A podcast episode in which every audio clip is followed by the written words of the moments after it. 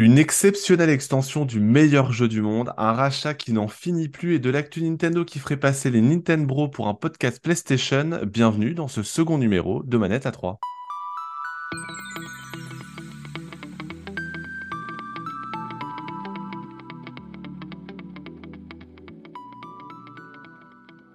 Salut, je suis Sylvain, journaliste chez Télé Loisirs et bienvenue dans Manetta 3, votre nouveau podcast mensuel dédié à l'actualité du jeu vidéo. Pour m'accompagner, je suis très heureux d'accueillir Alvin, toujours en Malaisie, à faire plus de foot truck que de muscu. Salut Alvin.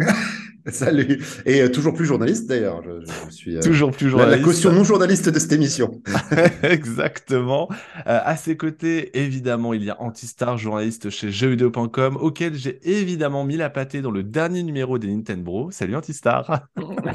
Bonjour Sylvain, comment ça va? Ravi de vous retrouver. Ça va très bien, ça va très bien. Bon, pour la petite anecdote quand même, on enregistre ce podcast alors que je ne suis pas encore passé dans les Nintendo Bros, mais je prévois évidemment de mettre la pâtée à Antistar Nous verrons bien lorsque sortira ce podcast euh, dimanche.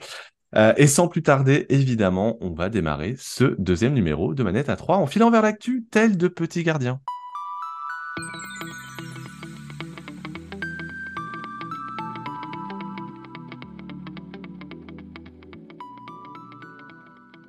Alors pour commencer cette euh, vague d'actualité, euh, je me tourne vers toi, mon cher Alvin, puisqu'on va parler bah, encore une fois du rachat d'Activision Blizzard, parce qu'il y a quand même des progrès qui ont été faits, n'est-ce pas? Des progrès, effectivement, pour euh, ce, feuilleton, le plus gros rachat de l'histoire du, monde du jeu vidéo ces derniers temps. grand feuilleton qui se poursuit. Donc, depuis l'annonce de ce rachat début 2022, Microsoft passe devant toutes les autorités de la concurrence de la planète pour les convaincre que leur rachat est dans l'intérêt de tous et surtout des joueurs. Euh, le rachat d'Activision Blizzard par Microsoft ne va pas faire diminuer la concurrence. Au contraire, euh, les joueurs vont y gagner. Euh, Microsoft communique de tous les côtés. Ils insistent sur le fait notamment que le marché du jeu vidéo, en fait, c'est 50% Sony qui l'occupe, notamment en Europe, avec son PlayStation Plus qui est très très très bien vendu auprès des joueurs.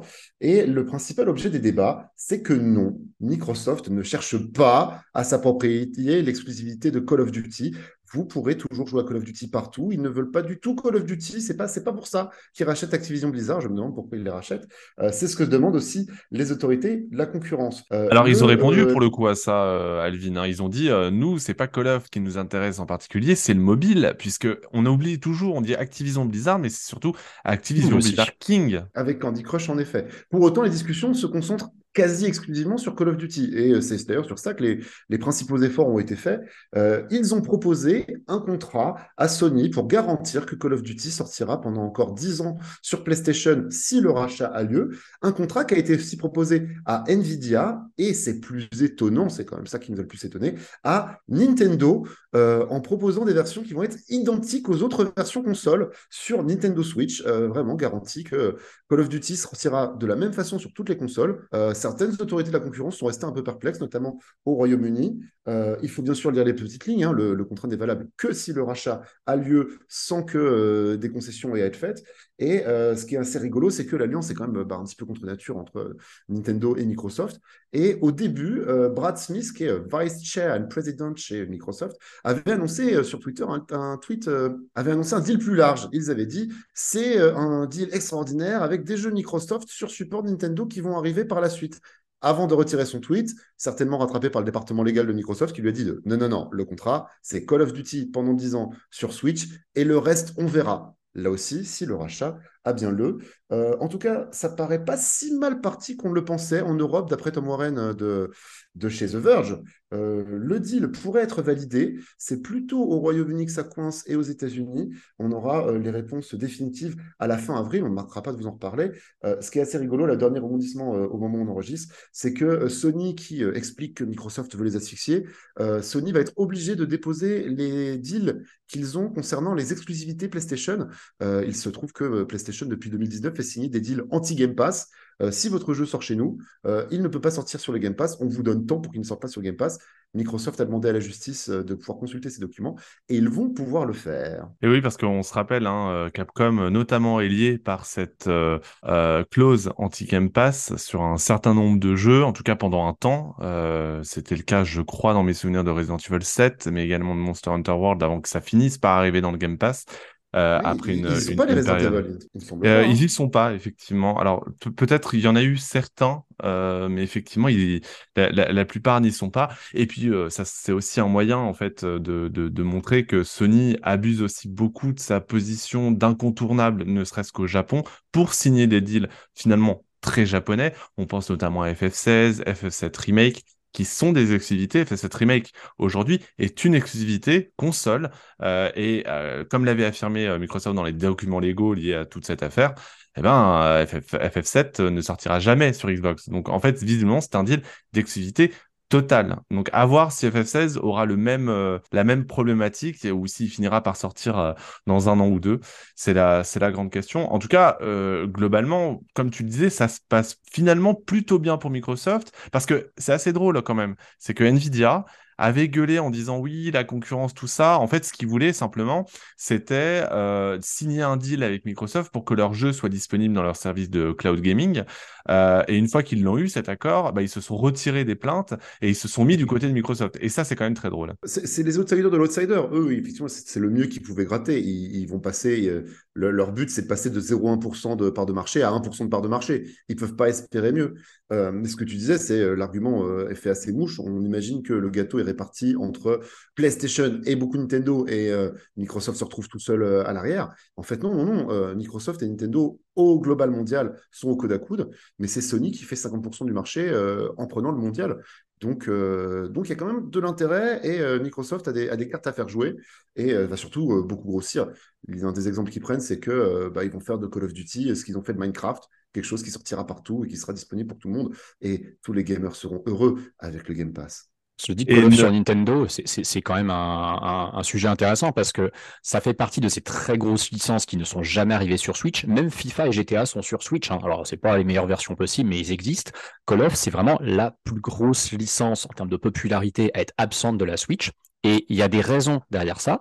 Euh, tu parlais justement tout à l'heure de ces, de ces organismes effectivement qui régulent un petit peu tout ça. On parlait du CMA, donc euh, un, organisme britannique euh, qui a beaucoup, beaucoup examiné toute cette situation. Et eux, ils ont fait un rapport très, très détaillé où ils expliquent que Call of Duty sur Switch, c'est quelque chose qui est pour l'instant assez peu probable. Et ils expliquent notamment quelque chose qu'on ne savait pas, c'est qu'Activision a essayé par le passé de porter un Call of Duty sur Switch et ils n'y sont pas parvenus parce que le jeu est li- littéralement trop lourd.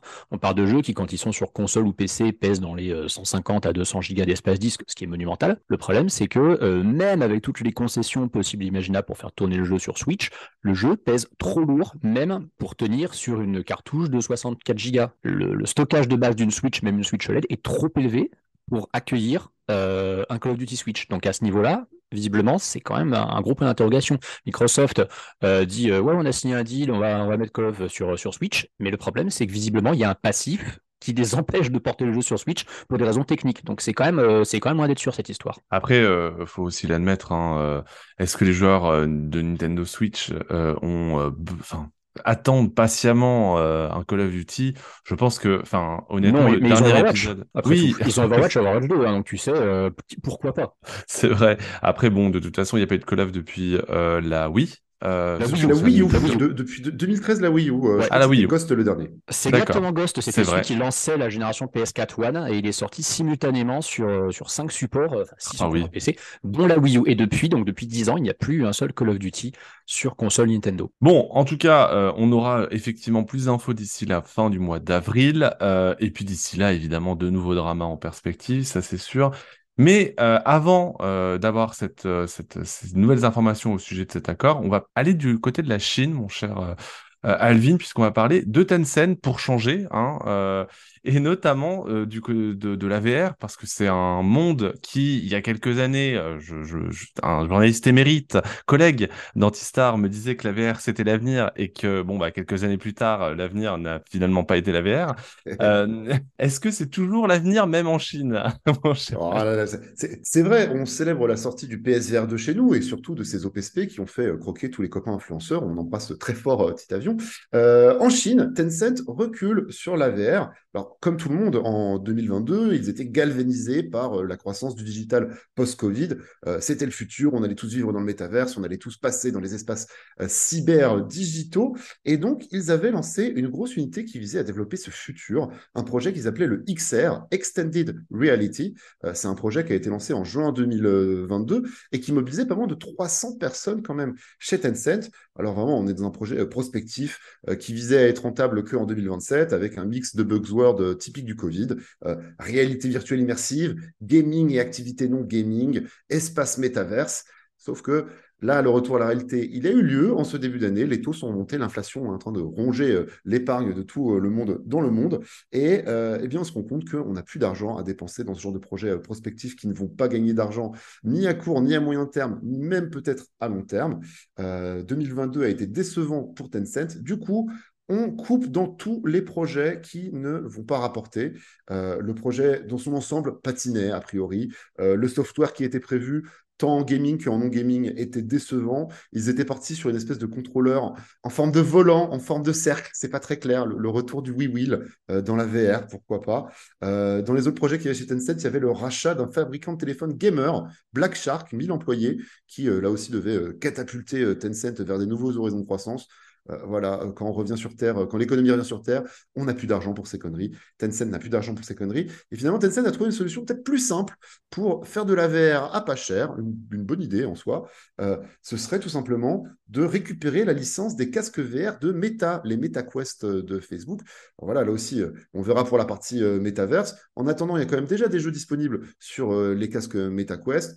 Suffirait de récupérer le, catalogue, de récupérer le hardware, de l'adapter pour la Chine, de faire passer la censure chinoise. Voilà, beaucoup plus simple pour se lancer dans la VR, finalement, de signer un bon accord de licence que de faire toute la recherche et développement pour un futur qui euh, doit arriver euh, très prochainement euh, depuis environ 10 ans. Oui, je pense que ça dit quelque chose en fait de, de ce qu'est le métaverse, de ce que, de ce que sont les soi-disant avancées qu'on nous vend depuis des années et qui sont censées véritablement révolutionner le marché. Si même la Chine commence à s'en à s'en défaire, c'est bien que il faut peut-être à un moment donné acter euh, l'échec de cette, euh, de cette politique-là et passer à autre chose. En tout cas, oui, c'est ça. Sur le fait qu'il que, y a de la croissance, certes, mais il n'y a pas des, des, 40% de croissance par an devant nous. Euh, ça va continuer à monter très doucement. Il faut y aller très doucement avec des petits jeux, des petites activités. La VR en arcade, c'est toujours quelque auquel je crois beaucoup. Sur un lieu précis où tu loues l'équipement parce que tu viens jouer à la VR, mais l'avoir chez soi et avoir des, des gros blockbusters triple VR, euh, hormis Half-Life Alix, qui a été l'exception qui confirmait la règle, on n'y est toujours pas, il n'y a toujours pas de demande pour ça, et euh, le PSVR 2 démarre très mollement, euh, on, reviendra dessus. On reviendra dessus, effectivement, et tu, disais qu'il fallait apprendre de, des leçons. Square Enix, visiblement, a appris un tout petit peu, puisqu'on a également appris que Square Enix fusionnait avec Luminous Production, ou en tout cas plutôt le contraire, hein, Luminous Production fusionne avec Square Enix. Luminous Production, pour ceux qui ne connaissent pas le nom de ce studio, c'est un studio qui est à l'origine de FF15, euh, puis euh, du très récent Forspoken qui vraisemblablement a été un échec, hein, aussi bien critique euh, que public, puisque les ventes n'ont pas du tout été au rendez-vous, au point que le jeu s'est vite retrouvé en fait à, en promotion, ce qui là aussi trop cher là-bas en même temps. Exactement, et c'est ce qui c'est ce qui dit aussi là aussi quelque chose hein, de, de, de ce qui est véritablement Forspoken.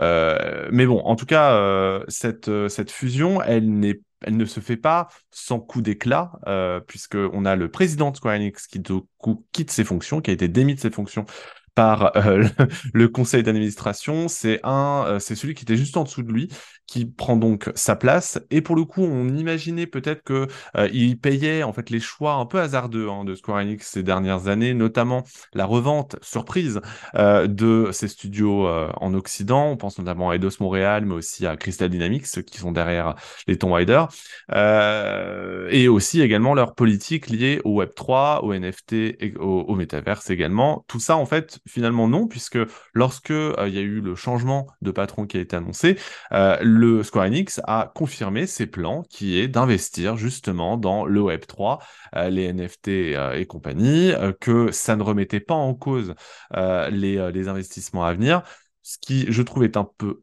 étonnant. je veux dire, à un moment donné, Square Enix ne va-t-il pas payer le fait d'avoir revendu une clopinette des studios qui faisaient des gros jeux AAA Je ne sais pas. En tout cas, je ne sais pas ce que vous en pensez, les gars, mais moi, je trouve ça quand même assez problématique que Square Enix reste dans cette direction-là. la raison tient en un mot. Elle s'appelle Avengers. Euh, c'est ça qui a coûté euh, sa tête à Eidos Montréal, Crystal Dynamics, un projet qui avait une, quête qui, qui, a été très mal géré depuis le Japon.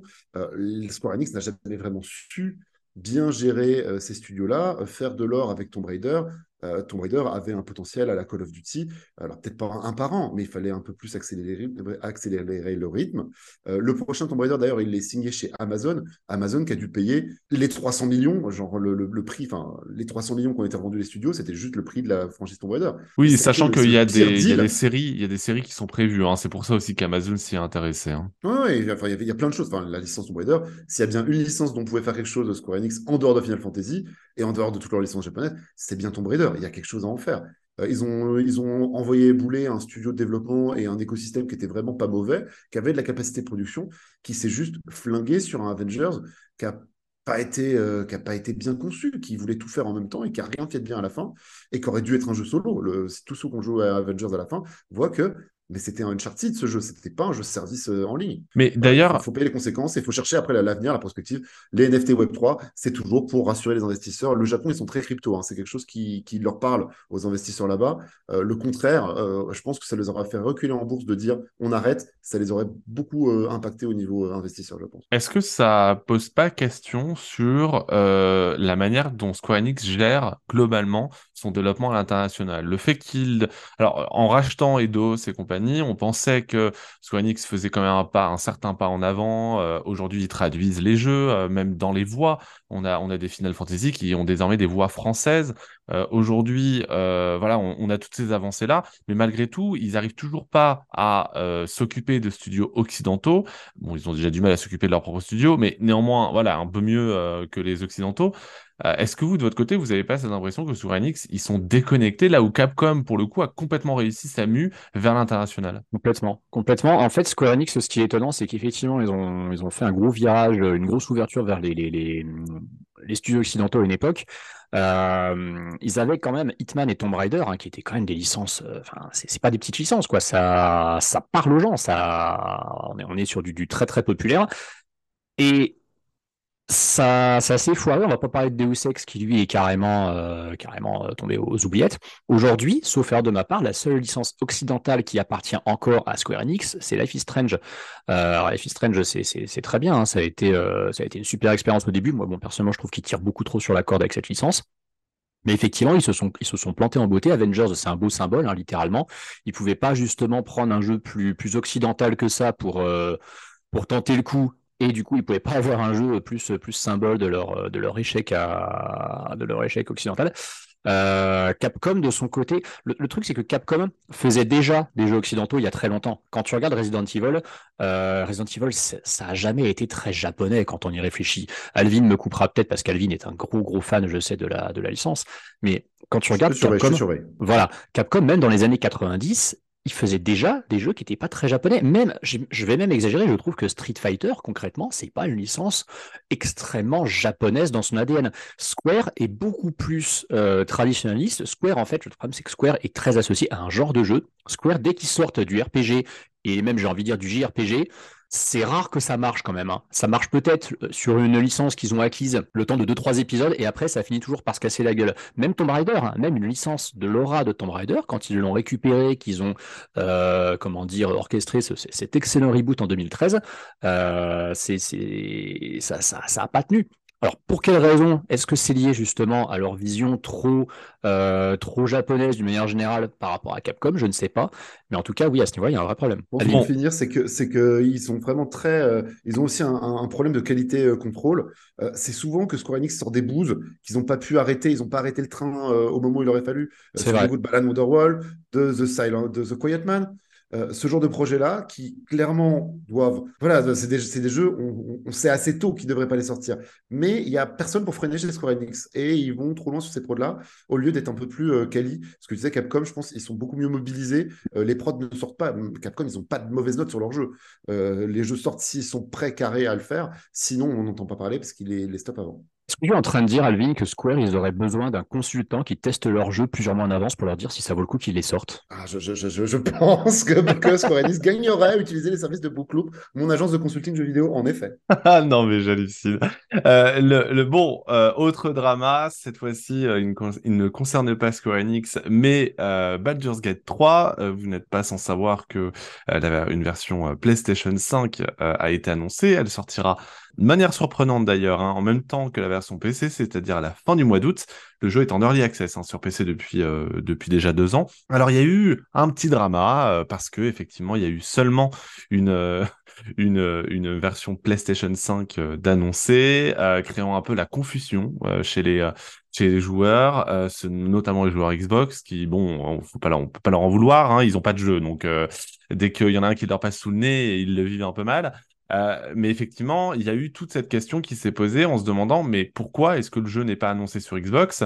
Euh, Notamment parce que la, la, version PS5 de Baldur's Gate 3 n'est pas une exclusivité ça, ce, sur console. Euh, et le studio, Larian, euh, avait expliqué que non, non, c'est pas, c'est pas une exclue.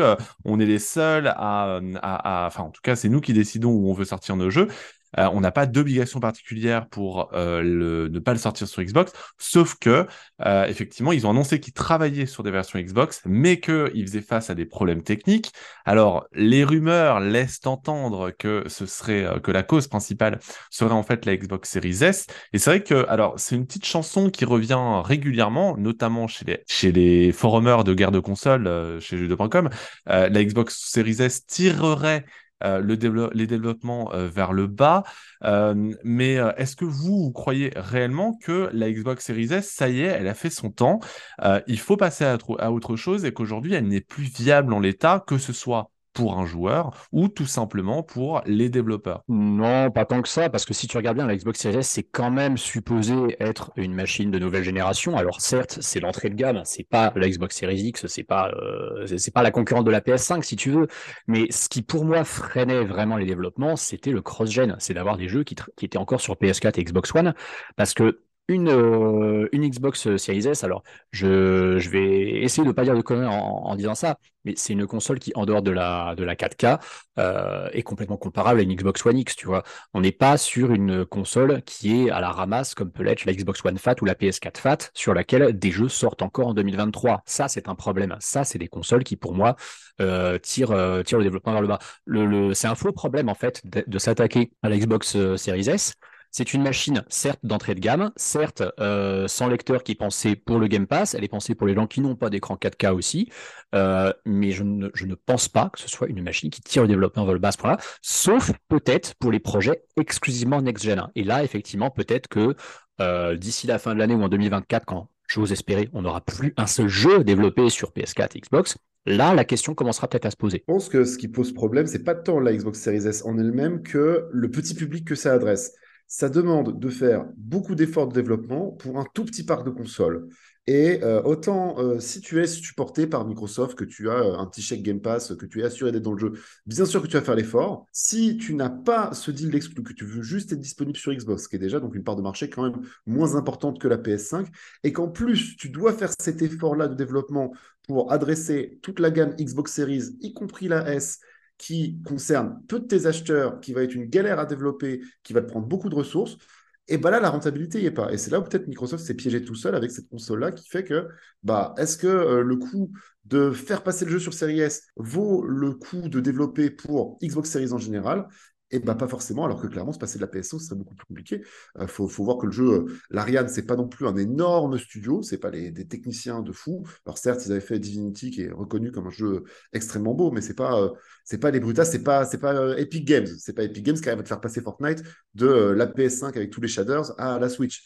Donc, au moment d'arbitrer, bah, je comprends qu'un studio comme ça se dise euh, la Xbox, on verra plus tard. C'est peut-être aussi un coup de bluff pour, euh, là aussi, appeler euh, du pied Microsoft pour se faire aider. Effectivement. Alors, en parlant de se faire aider, telle une personne en fin de vie, on a parlé de Pokémon, et pas plus tard qu'il y a quelques jours, puisqu'il y a eu le Pokémon Day, mon cher Antistar. Je dis vieillot, puisqu'on va parler des DLC pour démarrer de, de deux derniers épisodes, et ainsi qu'un gros patch qui a tout simplement supprimer des Pokémon et des PNJ parce que sinon le jeu ramet trop. On est d'accord, hein, c'est ça le résumé du patch note. Oui, alors le patch note, effectivement, de, toute façon, là, il y a un point sur lequel absolument tout le monde est d'accord, et même moi qui ai testé le jeu pour JV, je l'ai dit, hein, je, l'ai mis dans les points négatifs, je ne comprendrais absolument personne qui me dit objectivement, je trouve que Pokémon et Karaté Violet sont des jeux techniquement acceptables. Non, ce sont des jeux qui, n'étaient pas acceptables euh, durant la période de test, qui ne l'étaient pas à la release euh, avec le patch Day One, qui ne le sont toujours pas euh, plus de trois mois après leur sortie, et qui, je pense, ne le seront toujours pas une fois que les DLC seront sortis. Il y a une vieille rumeur à prendre avec de grosses pincettes de la part d'un mec qui avait leaké justement le contenu de ces DLC qui a leaké aussi le fait qu'il y aurait une, euh, une espèce d'update next-gen hein, euh, pour, euh, pour Pokémon Card Violet, donc sur le prochain modèle de Switch. Bon, le prochain modèle de Switch, on connaît le délire, hein, on en parle depuis 2019, la Switch Pro à 15h, lol. Ce, jeu est dans un état qui, pour moi, n'est pas prêt d'évoluer en termes de, technique. C'est les, questions qui se posent, c'est surtout effectivement au niveau de son contenu.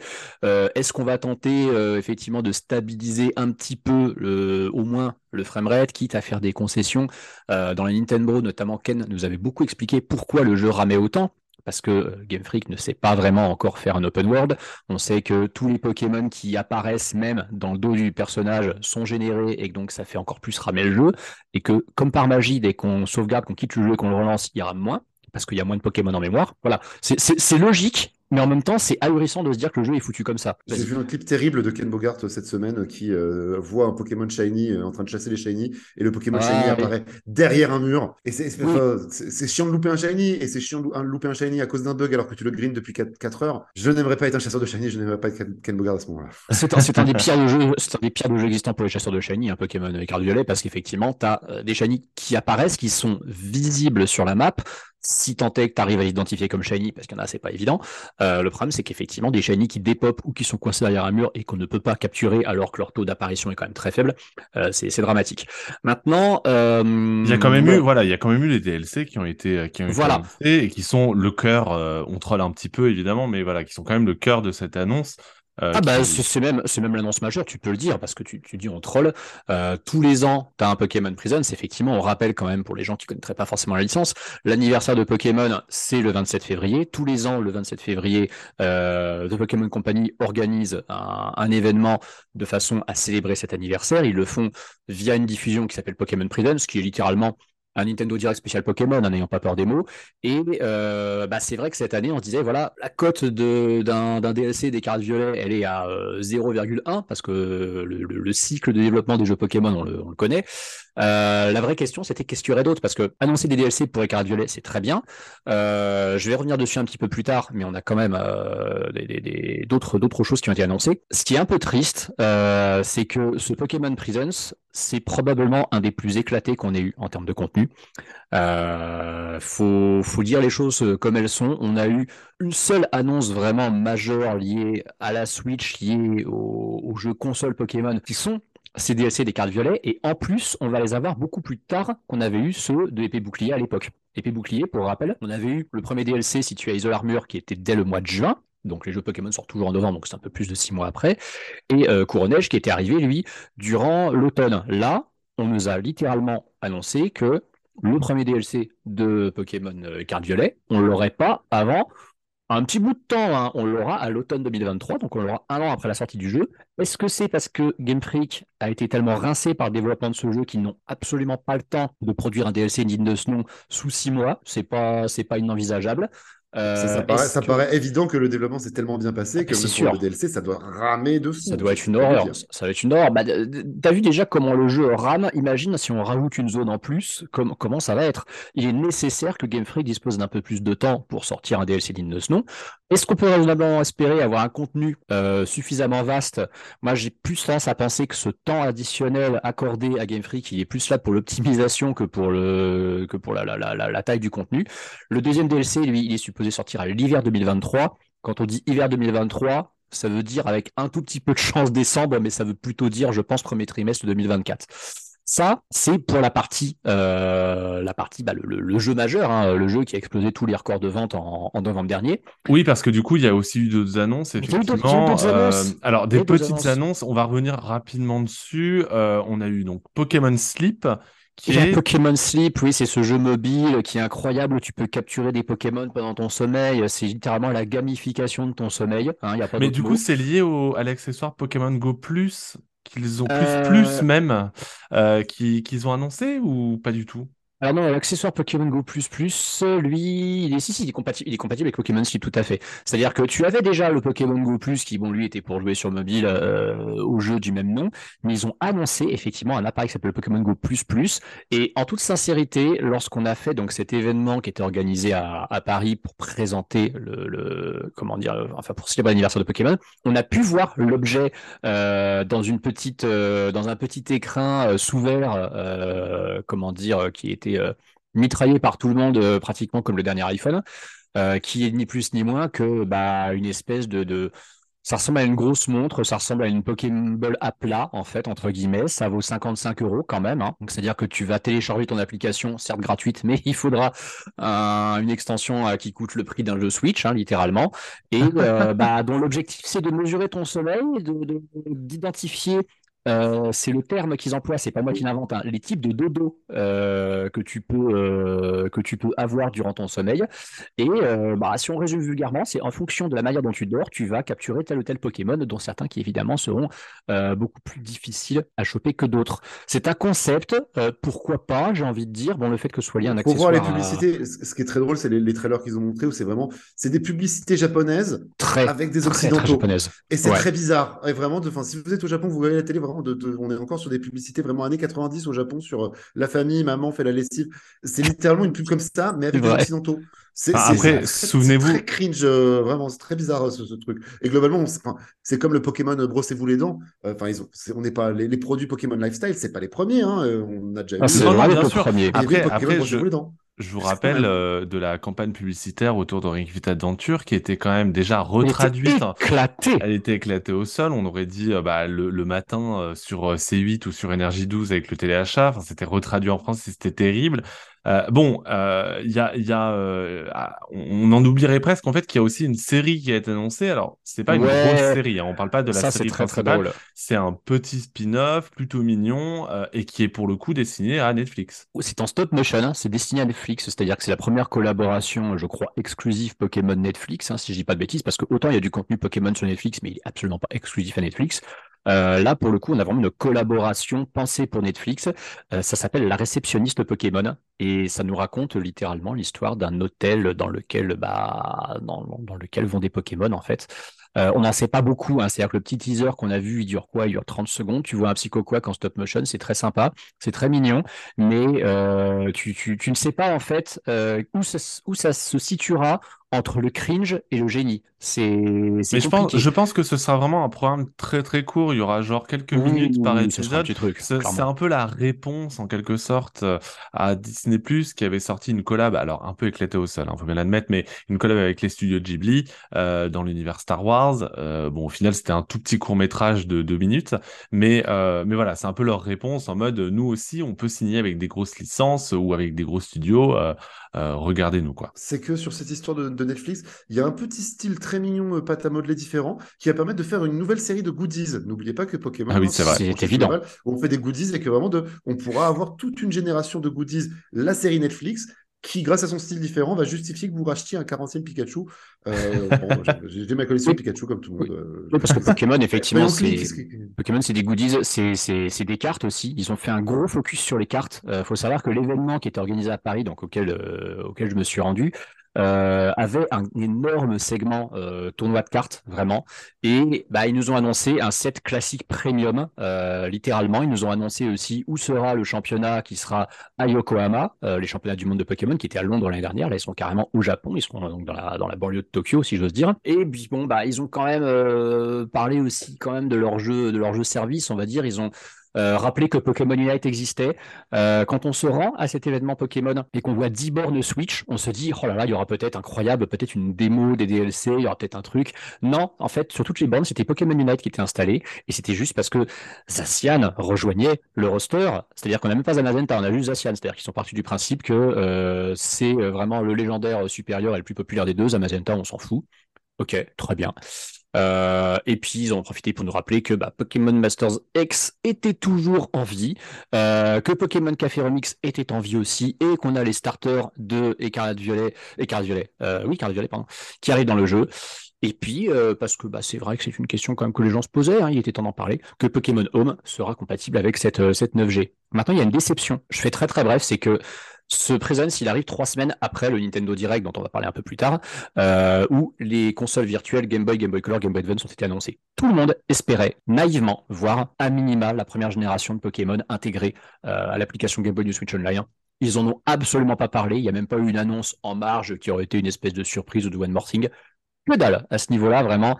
Euh, le, contenu quand même du, Prison, c'était assez décevant hein, parce que soit c'était des trucs qu'on avait vu venir, soit c'est des trucs qu'on n'avait pas vu venir mais dont on se foutait. Et globalement, c'était pas, pas la folie. Cela étant, je serais pas étonné qu'ils aient killé certaines annonces parce qu'ils ont filé plus de temps à l'équipe de Violet Écarlate, en fait, euh, parce que clairement, voilà, il y, avait un gros problème d'optimisation du titre, etc., et que Pokémon Company aurait eu, enfin, Game aurait eu un peu de mal. Et le leak euh, qui a eu juste avant euh, n'a pas été confirmé. on supposait qu'il y aurait un nouveau Donjon Mystère, puisque Spike Chunsoft, qui a développé Donjon Mystère, apparaissait littéralement dans le code source du site du Pokémon Day, et ils n'ont rien présenté de l'event, donc on ne sait pas pourquoi ils étaient là. Voilà pour ce tour de l'actu. Et bien maintenant, messieurs, je vous propose de passer au jeu auquel euh, bah, vous avez joué cette dernière semaine afin de donner envie à nos auditeurs.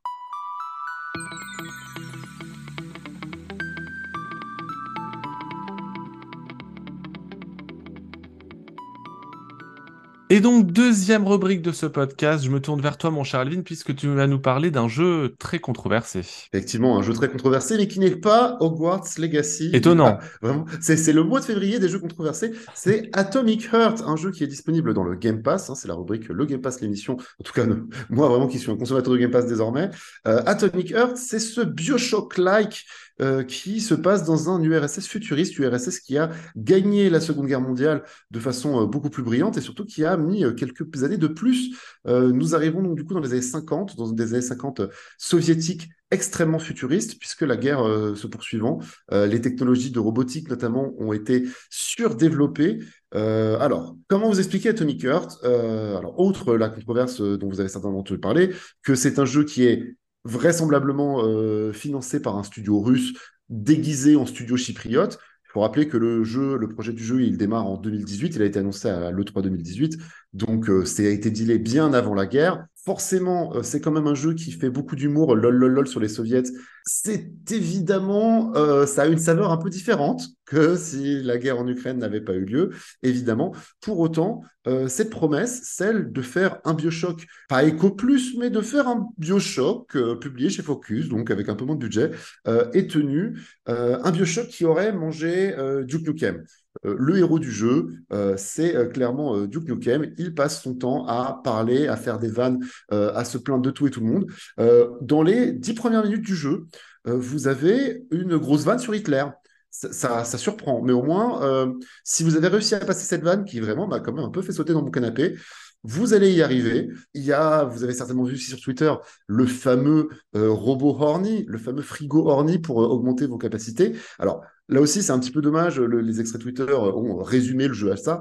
Euh, le robot, le frigo, vous agresse sexuellement. Hein. En fait, il n'y a pas de, a pas de romance qui se crée. Euh, le héros n'est pas très consentant avec euh, le frigo orni et il le subit plutôt. Et d'ailleurs, tout le jeu raconte cette histoire de robots qui sont devenus fous. Un opposant politique a retourné les robots contre l'humanité et à vous d'essayer de vous en sortir, à vous de survivre à cette attaque-là.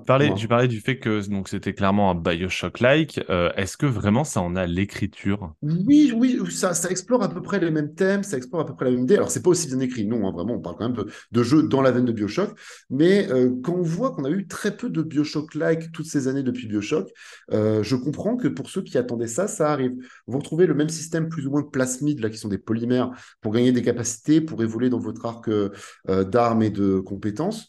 Euh, intéressant, d'ailleurs, le jeu vous permet à tout moment de tout débuff et de vous refaire votre arbre de compétences à tout moment. Vous n'êtes pas pénalisé si vous le défaites, ce qui est quand même plutôt intéressant.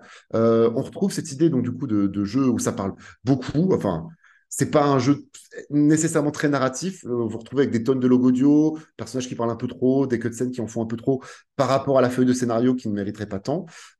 les combats sont un petit peu challenging. Je, je, regrette de ne pas avoir fait le jeu en facile. je galère à certains endroits. la faute à des erreurs de débutants, des checkpoints qui sont assez mal placés, parfois, qui parfois le sont très bien, parfois le sont très, très mal. c'est aussi un FPS avec des énigmes. Euh, des petites énigmes qu'utilise le moteur physique, des petites énigmes qui sont euh, là aussi très scriptées, mais c'est une tradition qui manque un petit peu, là aussi, qu'on trouvait dans Bioshock, qu'on trouvait pas trop récemment. Le jeu est 14 sur 20 sur JV, euh, c'est un vrai jeu à 14 sur 20. Il a des bonnes idées, si le genre vous plaît, il vous plaira. Si vous êtes prêt à passer outre les défauts, ce que je vous disais sur les checkpoints, le jeu qui n'est pas encore tout à fait bien débugué, des moments d'écriture clairement faiblards, et qui en même temps parfois sont commencés par des vrais beaux moments de DA, il y a des vrais bons partis pris euh, artistiques, des vrais moments, euh, des séquences avec du vrai punch. Voilà, euh, c'est un vrai jeu qui bah, pourrait faire tout mieux, qui plaira à certaines personnes pour ce qu'il a raconté, qui n'est pas complètement raté, qui ne se résume pas à ce qu'on en a dit sur Twitter, qui a ces défauts-là. Effectivement, c'est pas un jeu woke, hein, c'est vraiment un jeu. Le héros est blanc, dit des grossièretés, et ça n'explore aucun thème sur les minorités. je, vais te poser, je vais te poser la question évidente dans le cas d'un jeu Game Pass. Est-ce que c'est un jeu auquel tu aurais joué s'il n'avait pas été dans le Game Pass? Est-ce que tu l'aurais acheté? Bien sûr que non. Bien sûr que non. c'est un, 14 sur 20. C'est un vrai jeu à 14 sur 20 et donc ça rentre dans le Game Pass. Mais comme voilà le truc habituel, je suis content que le Game Pass m'ait proposé. Ah oui, effectivement, un Bioshock là, je me suis rendu compte qu'un jeu, un FPS scénarisé avec euh, des énigmes et euh, un peu linéaire comme ça et un délire science-fiction, bah effectivement, il y en a peu depuis Bioshock Infinite. Enfin, j'en ai pas joué depuis Bioshock Infinite et euh, ça tombe bien. Ça tombe bien. Ça pourra vous tomber des mains, mais ça peut aussi vous plaire. C'est un vrai 14 sur 20. Et, dans, et en parlant justement de FPS avec des énigmes, je vais me tourner vers toi, Antistar, puisque tu vas nous parler de. Je ne pense pas trop m'avancer en disant que c'est un de tes coups de cœur de ces dernières semaines. Oui, complètement il s'agit de Metroid Prime Remastered. Euh, à la fois, j'espérais vraiment que ce soit un coup de cœur et à la fois, je redoutais quand même un petit peu parce qu'effectivement, je suis pas du tout, du tout, mais alors pas du tout un joueur de jeu à la première personne. Je n'aime pas ça. Euh, je suis passé à côté de Bioshock ou de Dishonored ou de Half-Life, euh, entre autres, pour ces raisons. Le problème, c'est que c'est quand même Metroid et ça me ça m'ennuyait de pas de, pas voir ce que donnait Metroid en, en vue FPS. Euh, j'ai jamais fait Metroid Prime sur GameCube. C'est terrible, hein, je sais. J'ai jamais fait. Mais non, non, j'ai jamais fait Metroid Prime sur GameCube. J'ai pas fait le 2, évidemment. Je n'ai encore moins fait le 3 vu qu'il se joue qu'à la Wiimote. Là, le combo FPS Wiimote, alors là, c'est ma, ma kryptonite euh, au carré. Euh, lors du Nintendo Direct, sur lequel on reviendra un petit peu plus tard, il y a eu une énorme surprise, qui n'en est qu'à moitié une si on regardait les leaks depuis de longs mois. C'est ce remake, je n'ai pas peur des mots, de Metroid Prime qui s'appelle modestement Metroid Prime Remastered. Euh, il faut savoir que ça faisait quasiment un an et demi hein, qu'on avait des grosses rumeurs euh, de remake du tout premier Metroid Prime, ce qui était un peu bizarre parce que les gens se disaient euh, ouais mais nous ce qu'on aimerait pour patienter avant Metroid Prime 4, c'est la trilogie Metroid Prime remasterisée en HD. C'est littéralement, elle existe sur Wii en 480p, donc le 16 neuvième est déjà géré. Faites-nous juste un portage, quitte à ce que ce soit un de ces portages feignants comme la Switch en a plein, euh, genre Skyward Sword par exemple. Faites-nous juste ça sur, sur Switch, et puis voilà, on n'en parle plus. Et finalement, plot twist, parce que Nintendo s'est dit, mais non, mais pourquoi vous faire payer toute une trilogie alors qu'on peut vous faire payer un jeu à la fois? Et encore, et encore, et encore, ils n'ont pas fait payer 60 euros. Euh, mais par contre, ce qui est intéressant, c'est que Metroid Prime, alors déjà, Metroid Prime, ce que les gens ont tendance à oublier, c'est que si on se fie au sacro-saint métacritique, c'est un des meilleurs jeux un des jeux les mieux notés de tous les temps. C'est le jeu le mieux noté de la GameCube, qui pourtant a un sacré paquet de bangers. Hein. C'est un jeu à 97 sur Metacritic, c'est le même niveau que Breath of the Wild ou GTA 4, hein, quand même, ça en dit long. Et surtout, c'est une, petite révolution en son genre, parce qu'à l'époque, Metroid, c'était une saga qui avait a plus ou moins bien marché sur les premières consoles Nintendo, qui n'avaient pas franchi le cap de la 3D parce que l'épisode 64 n'a jamais vu le jour. Euh, et sur GameCube, Nintendo, leur politique, c'est euh, bah écoutez, toutes nos licences, on leur fout un gros coup de pied au cul, on fait un truc différent pour absolument toutes. Euh, Star Fox qui devient un jeu d'aventure, Mario Kart qui devient plus un party game avec deux persos par carte, Mario qui devient pratiquement un jeu d'aventure plus qu'un platformer, etc., etc. Et Metroid qui devient donc un FPS euh, sous la direction de Retro Studios, c'est des Texans, et euh, c'était donc un jeu d'anthologie. par Nintendo. Hein, euh, racheté par Nintendo, voilà. Mais, et qui sont ceux à qui le reboot de Metroid Prime 4 a d'ailleurs été confié en 2019. On se demandera éternellement pourquoi c'est pas eux qui ont géré Metroid Prime 4 depuis le début. C'est quand même eux qui ont fait la trilogie. Hein. Ils ont fait les deux sur GameCube et le 3 sur Wii. C'est leur bébé à eux, hein, Metroid Prime. Mais bon, la question, c'est surtout au-delà de la nostalgie, au-delà du côté un des plus grands jeux de tous les temps et de retour sur Switch dans une version remasterisée qui, d'après le trailer, allait être quand même un sacré beau remaster. Est-ce que c'est un jeu qui en 2023 vaut toujours le coup? La réponse est oui. La réponse est 100 fois oui. Ce jeu, il a pour moi un seul défaut, c'est qu'on a encore plus envie qu'avant de voir Metroid Prime 4 parce qu'on se dit c'est fait par le même studio que celui qui a bossé sur ce remake et surtout c'est une comment dire c'est un gameplay qui a en fait très très peu vieilli finalement. Et puis c'est beau. Euh, c'est très très très très beau, c'est très fluide. Je considère que c'est un des plus beaux jeux de la Switch. Dites-vous que c'est un des seuls jeux Switch que je prends du plaisir à faire sur un écran 4K en n'ayant pas du tout l'impression de jouer à un jeu Switch.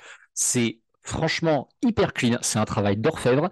Et en plus, on est sur un jeu qui, bah, en termes de level design, est une leçon de bout en bout.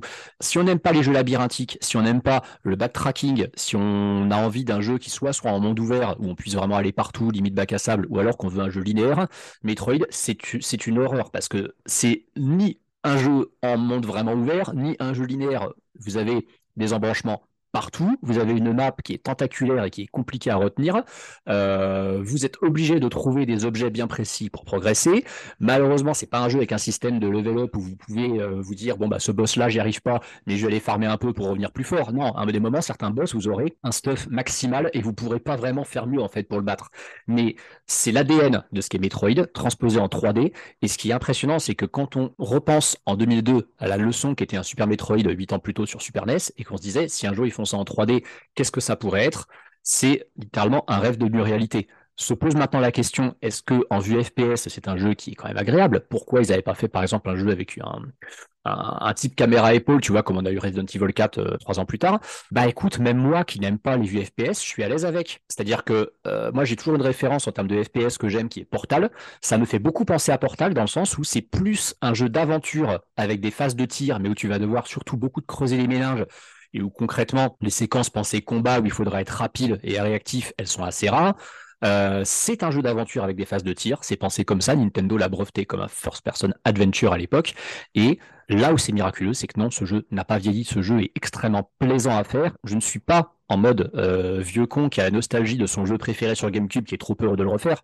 Non, j'ai la vision d'un mec qui n'aime pas les FPS, qui découvre ce jeu en 2023. Certes, l'ADN Metroid et le lore Metroid me le rendent encore plus savoureux, mais ce jeu est une leçon de maîtrise, de bout en bout. Alors moi, vous, connaissez hein, mon amour euh, pour, euh, pour la licence Metroid. évidemment, j'ai et j'ai dépensé les 40 euros aussi rapidement que possible pour, pour me l'offrir. Alors oui, c'est vrai que c'est un peu cher, même trop cher, je pense, pour un ce qu'on même si j'aime pas trop le définir comme ça, mais en tout cas pour un simple remaster, et que ça fait, oui, ça fait chier que euh, peut-être qu'ils vendront aussi séparément les deux autres épisodes s'ils les sortent, euh, mais effectivement, le travail euh, effectué sur Metroid Prime Remastered est assez incroyable, il faut bien l'admettre, et que euh, moi j'ai retrouvé pour le coup les sensations de l'époque. Clairement, Metroid Prime à l'époque, hein, en 2002, c'était le Halo de, du GameCube. Donc il y a, y a, y a, ils ont redéfini la, manière de voir les FPS à la manette, et c'est ce qui a donné ensuite naissance à plein d'autres FPS, comme Halo a donné aussi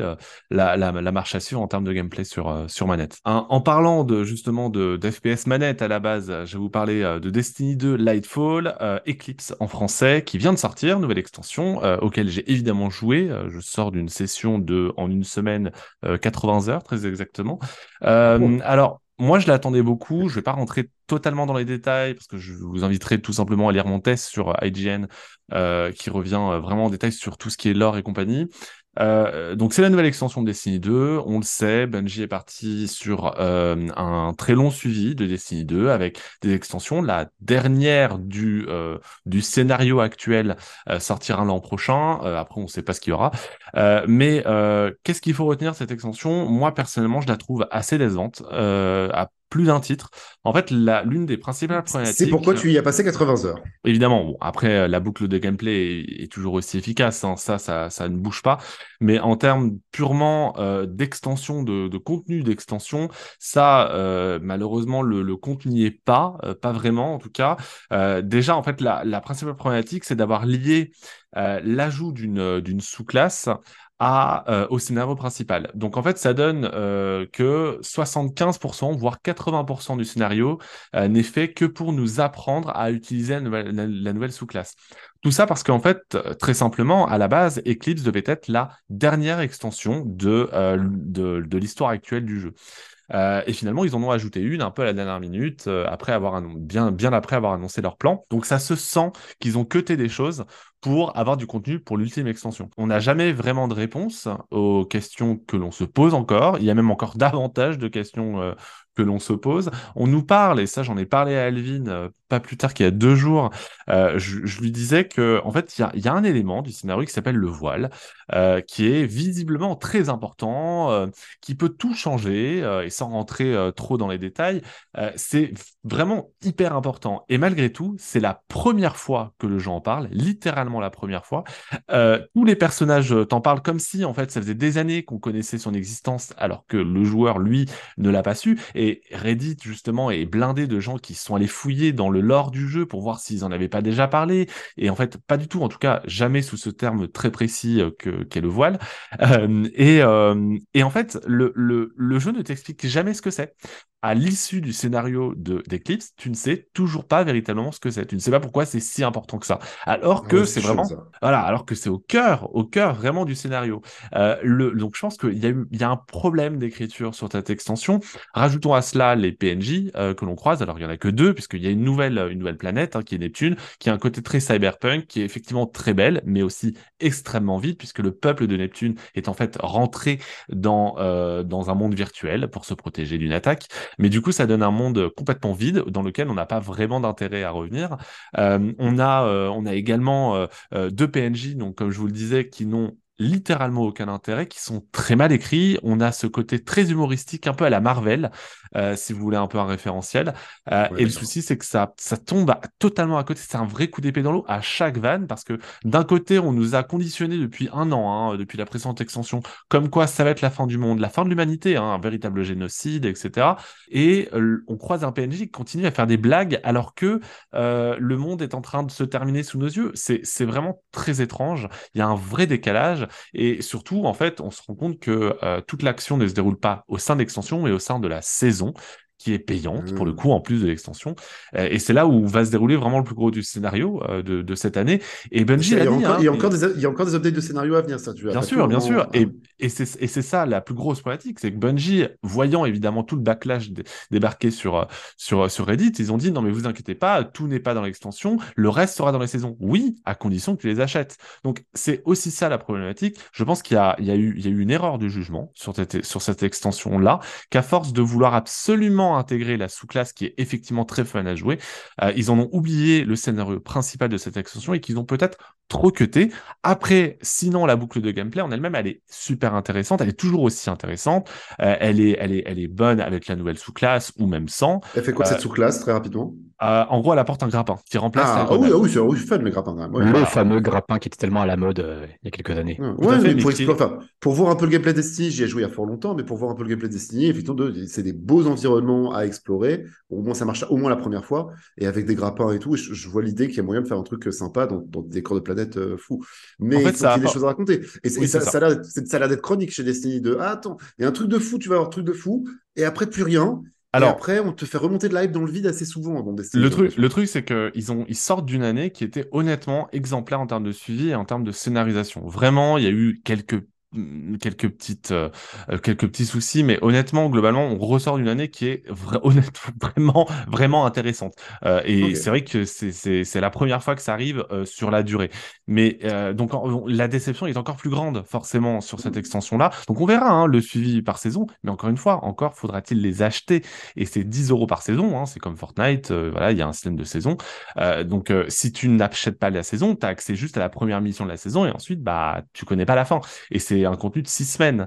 Donc euh, là encore, voilà, je pense vraiment une vraie erreur de jugement de la part de Bungie. Mais comme je le disais, évidemment, elle, la boucle de gameplay, elle est euh, et restera, je pense, intéressante jusqu'au bout. Messieurs, maintenant qu'on a parlé bah, de tous ces jeux qu'on a testés ces dernières semaines, je vous propose de passer au plus gros morceau de ce podcast, le dossier dédié au Nintendo Direct.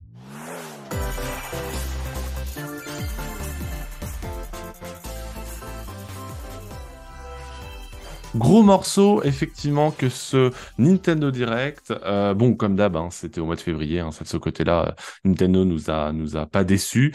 Euh, et pour le coup, eh ben, il y a eu du lourd euh, lors de ce, j'allais dire ce Pokémon Direct, pas du tout, lors de ce Nintendo Direct, puisqu'on va commencer par l'annonce de Pikmin 4 qui sortira dans finalement très peu de temps, ça on a l'habitude avec Nintendo. Euh, Pikmin 4 qui en développement depuis déjà plusieurs années. Hein. Miyamoto, qui est le créateur de la franchise, disait déjà en 2019 euh, qu'il travaillait euh, sur un nouvel épisode, mais qu'il cherchait vraiment la bonne idée. Euh, et effectivement, bah, il y a eu des nouveautés en Pikmin 4. Antistar, est-ce que tu peux nous résumer ou est-ce que tu connais pas du tout la licence et du coup c'est à moi de le faire? Non, non, je peux, en, parler. Déjà, déjà, ça remonte à beaucoup plus loin que 2019. Attention, hein. c'est en 2015 que Miyamoto a parlé de Pikmin 4 pour la première fois.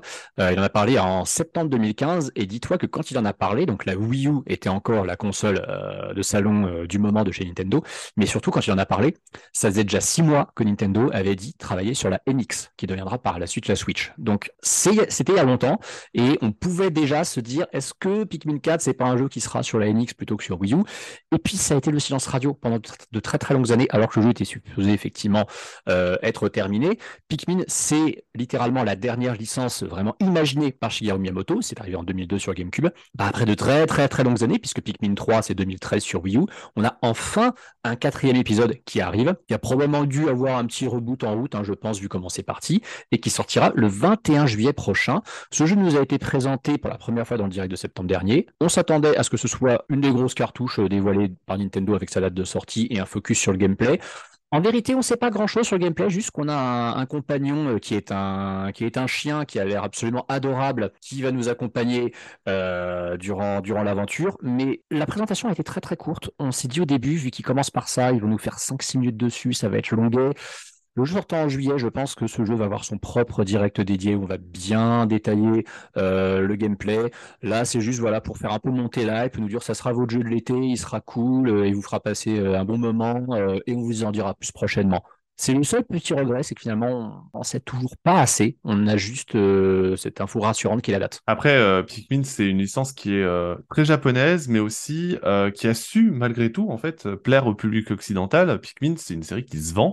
Moi, c'était le tout premier jeu GameCube auquel euh, que j'ai acheté, hein, d'ailleurs, euh, avec avec mon GameCube violet à l'époque. J'avais acheté Pikmin en mode mais qu'est-ce que c'est que ce jeu? Et en fait, j'ai beaucoup aimé. là, Pikmin 4, les nouveautés annoncées, alors certes, elles sont un peu faiblardes. Et est-ce que ça justifie un nouvel épisode? Je ne sais pas. Nous verrons au, milieu du mois de juillet. Mais le petit chien est effectivement adorable. On retrouve en fait tous, euh, tous, les, tous les Pikmin qui ont été ajoutés au fur et à mesure des épisodes, avec quand même un petit nouveau, hein, celui euh, qui fait de la glace. Euh, notamment, je crois que c'est le seul vrai nouveau.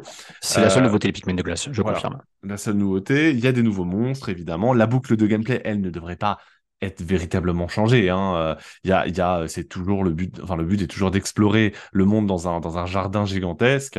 C'est qu'ils en font suffisamment peu pour que si on, si on retrouve Pikmin tous les 10 ans, moi ça me va. Vraiment de, j'ai le souvenir, j'avais fait le 1, j'avais fait le 3 sur Wii U et ben voilà, je suis prêt pour avoir mon Pikmin de la décennie. J'en veux pas plus, et donc il faut pas en sortir trop parce que ça reste assez simple. Ce qui marche très bien, c'est le charme qu'il trouve, l'univers qu'il crée à chaque fois et un très bon level design. Et ça, ça. on sent que c'est une production de Shigeru Miyamoto où il peut mettre effectivement de 6, 7, 8 ans à créer les 5 niveaux du jeu. Parce que enfin, il y, y, a 5 niveaux dans un Pikmin en général.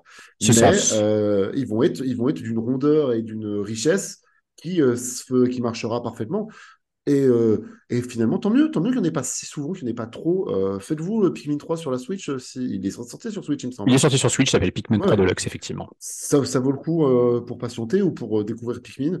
voilà, là, la seule crainte, c'est le côté de. Ça va faire beaucoup de Pikmin à gérer quand même. Il ne faut pas que ça devienne un peu trop prise de tête. mais mais c'est adorable, Pikmin, ça marche bien, ça marche bien. Moi, j'ai une autre crainte en tant que, que, gamer qui a testé un Pikmin-like. C'est après avoir joué à un jeu comme Tiny Kin.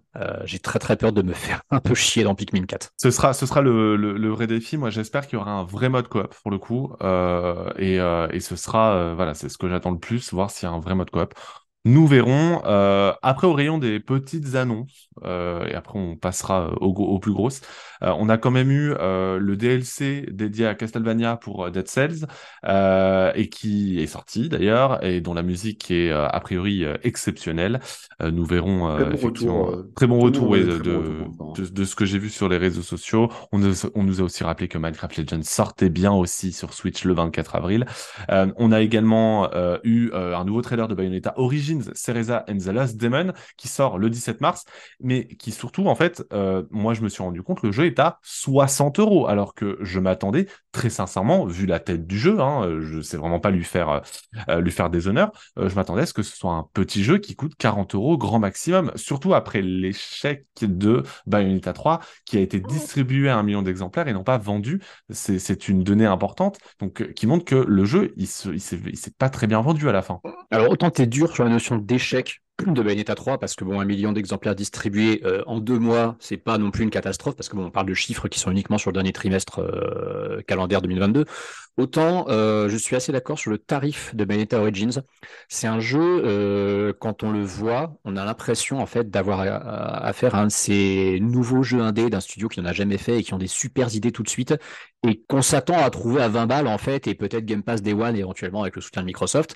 Euh, maintenant, c'est une exclusivité Switch, donc forcément entre guillemets à la fameuse taxe Nintendo derrière, hein, si je puis dire.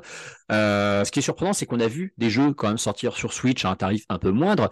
Euh, on a le cas de Metroid Prime Remastered, bon c'est un peu à, part, mais on se rappellera que le WarioWare qui était sorti en septembre 2021, euh, Nintendo avait fait un sondage littéralement pour demander aux gens combien ils aimeraient que le, enfin à quel prix ils aimeraient voir le jeu commercialisé. Alors évidemment, il a été commercialisé euh, à l'option la plus forte qui était 50 euros, mais on a, on a eu avec WarioWare la preuve que Nintendo pouvait sortir des jeux qu'ils éditaient et distribuaient même à 50 balles. Donc pourquoi ce Bayonetta Origins, qui est un spin-off, somme toute assez modeste en apparence de Bayonetta, est commercialisé 60 euros?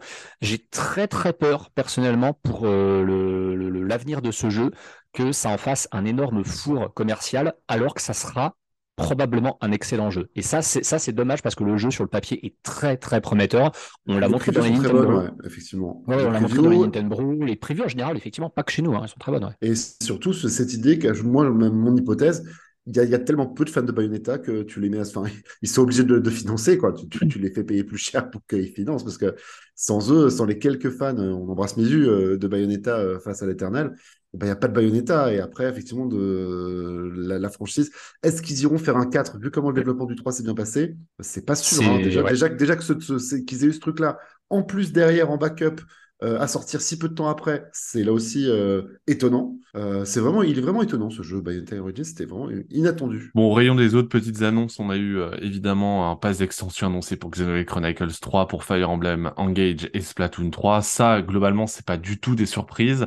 Euh, on a aussi eu, euh, le- ça y est, on a enfin une date pour Advance Wars 1 plus 2 Reboot Camp, qui est en fait le remake, euh, absolument dégueulasse, hein, toujours, hein, même, même un an euh, après sa sortie initiale. Enfin, Avec alors, un trailer qui ne dit absolument pas que c'est un jeu de On ne voit aucune image de gameplay. On a un trailer entre guillemets cinématique. Moi, ça reste quand même une surprise. Vraiment, j'étais convaincu que ce jeu, Nintendo, finirait bien par sortir parce qu'ils ont quand même pas dépensé tous ces thunes pour développer un jeu qui est fini. hein. On le rappelle, ça fait un an que ce jeu est fini. Fallait qu'ils le sortent. Moi, par contre, je, main- je maintiens, je m'attendais à une sortie exclusivement eShop euh, dans la discrétion la plus totale avec un pouf tweet nous disant tiens, le jeu est dispo maintenant euh, pour 60 balles, démerdez-vous, et puis euh, comme ça, on n'en parle plus. Non, non, ce jeu a eu euh, quand même une présence dans un Nintendo Direct euh, et sortira bien en boîte. Je peux pas m'empêcher de penser que ça va pas être un très gros tirage et qu'il va pas y avoir des grosses PLV et des pubs pour en faire le- la promo. Mais il revient de loin quand même, hein, Advance Wars. Il revient de loin, rappelons, hein, juste euh, pour ceux qui euh, ne sont pas au fait de l'actualité, le jeu a été reporté puisque il y avait ce côté, enfin la guerre en Ukraine venait d'être lancée euh, et du coup c'était un problème, je pense, d'image pour Nintendo, même si honnêtement, hein, ceux qui connaissent Advance Wars savent que il y a aucun rapport, mais voilà, on avait les soldats rouges et les soldats bleus, c'était un peu étrange, donc du coup ils ont préféré effectivement attendre bah, une bonne année effectivement pour le lancer. autre petit jeu qui a été annoncé, je voulais quand même en parler un petit peu, c'est Sea of Stars, dont qui sortira le 29 août prochain, mais qui est c'est développé par les mecs de The Messengers. Et moi, j'ai testé la démo puisqu'il y a une démo sur l'eShop. Elle fait à peu près une heure. Hein, elle permet, on va dire, d'accéder à toutes les possibilités de gameplay, en tout cas de démarrage. et honnêtement, j'ai beaucoup aimé le style pixel art, mais vraiment pixel art en mode euh, juste euh, parce que vous savez il y a un peu cette mode depuis quelques années des jeux pixel art où en fait c'est juste parce que euh, on n'a pas on n'a pas les moyens de développer un, un, jeu avec davantage de détails. Donc le pixel art permet de cacher la misère. Là Sea of Stars honnêtement les mecs de The Messenger ont fait un travail incroyable. Il y a tellement de détails à l'écran, c'est oufissime, c'est magnifique. et donc c'est un jeu au tour par tour, le, le dans un univers un peu Indiana Jones avec de la magie, avec, ce côté un peu contrebandier, euh, c'est du, du RPG.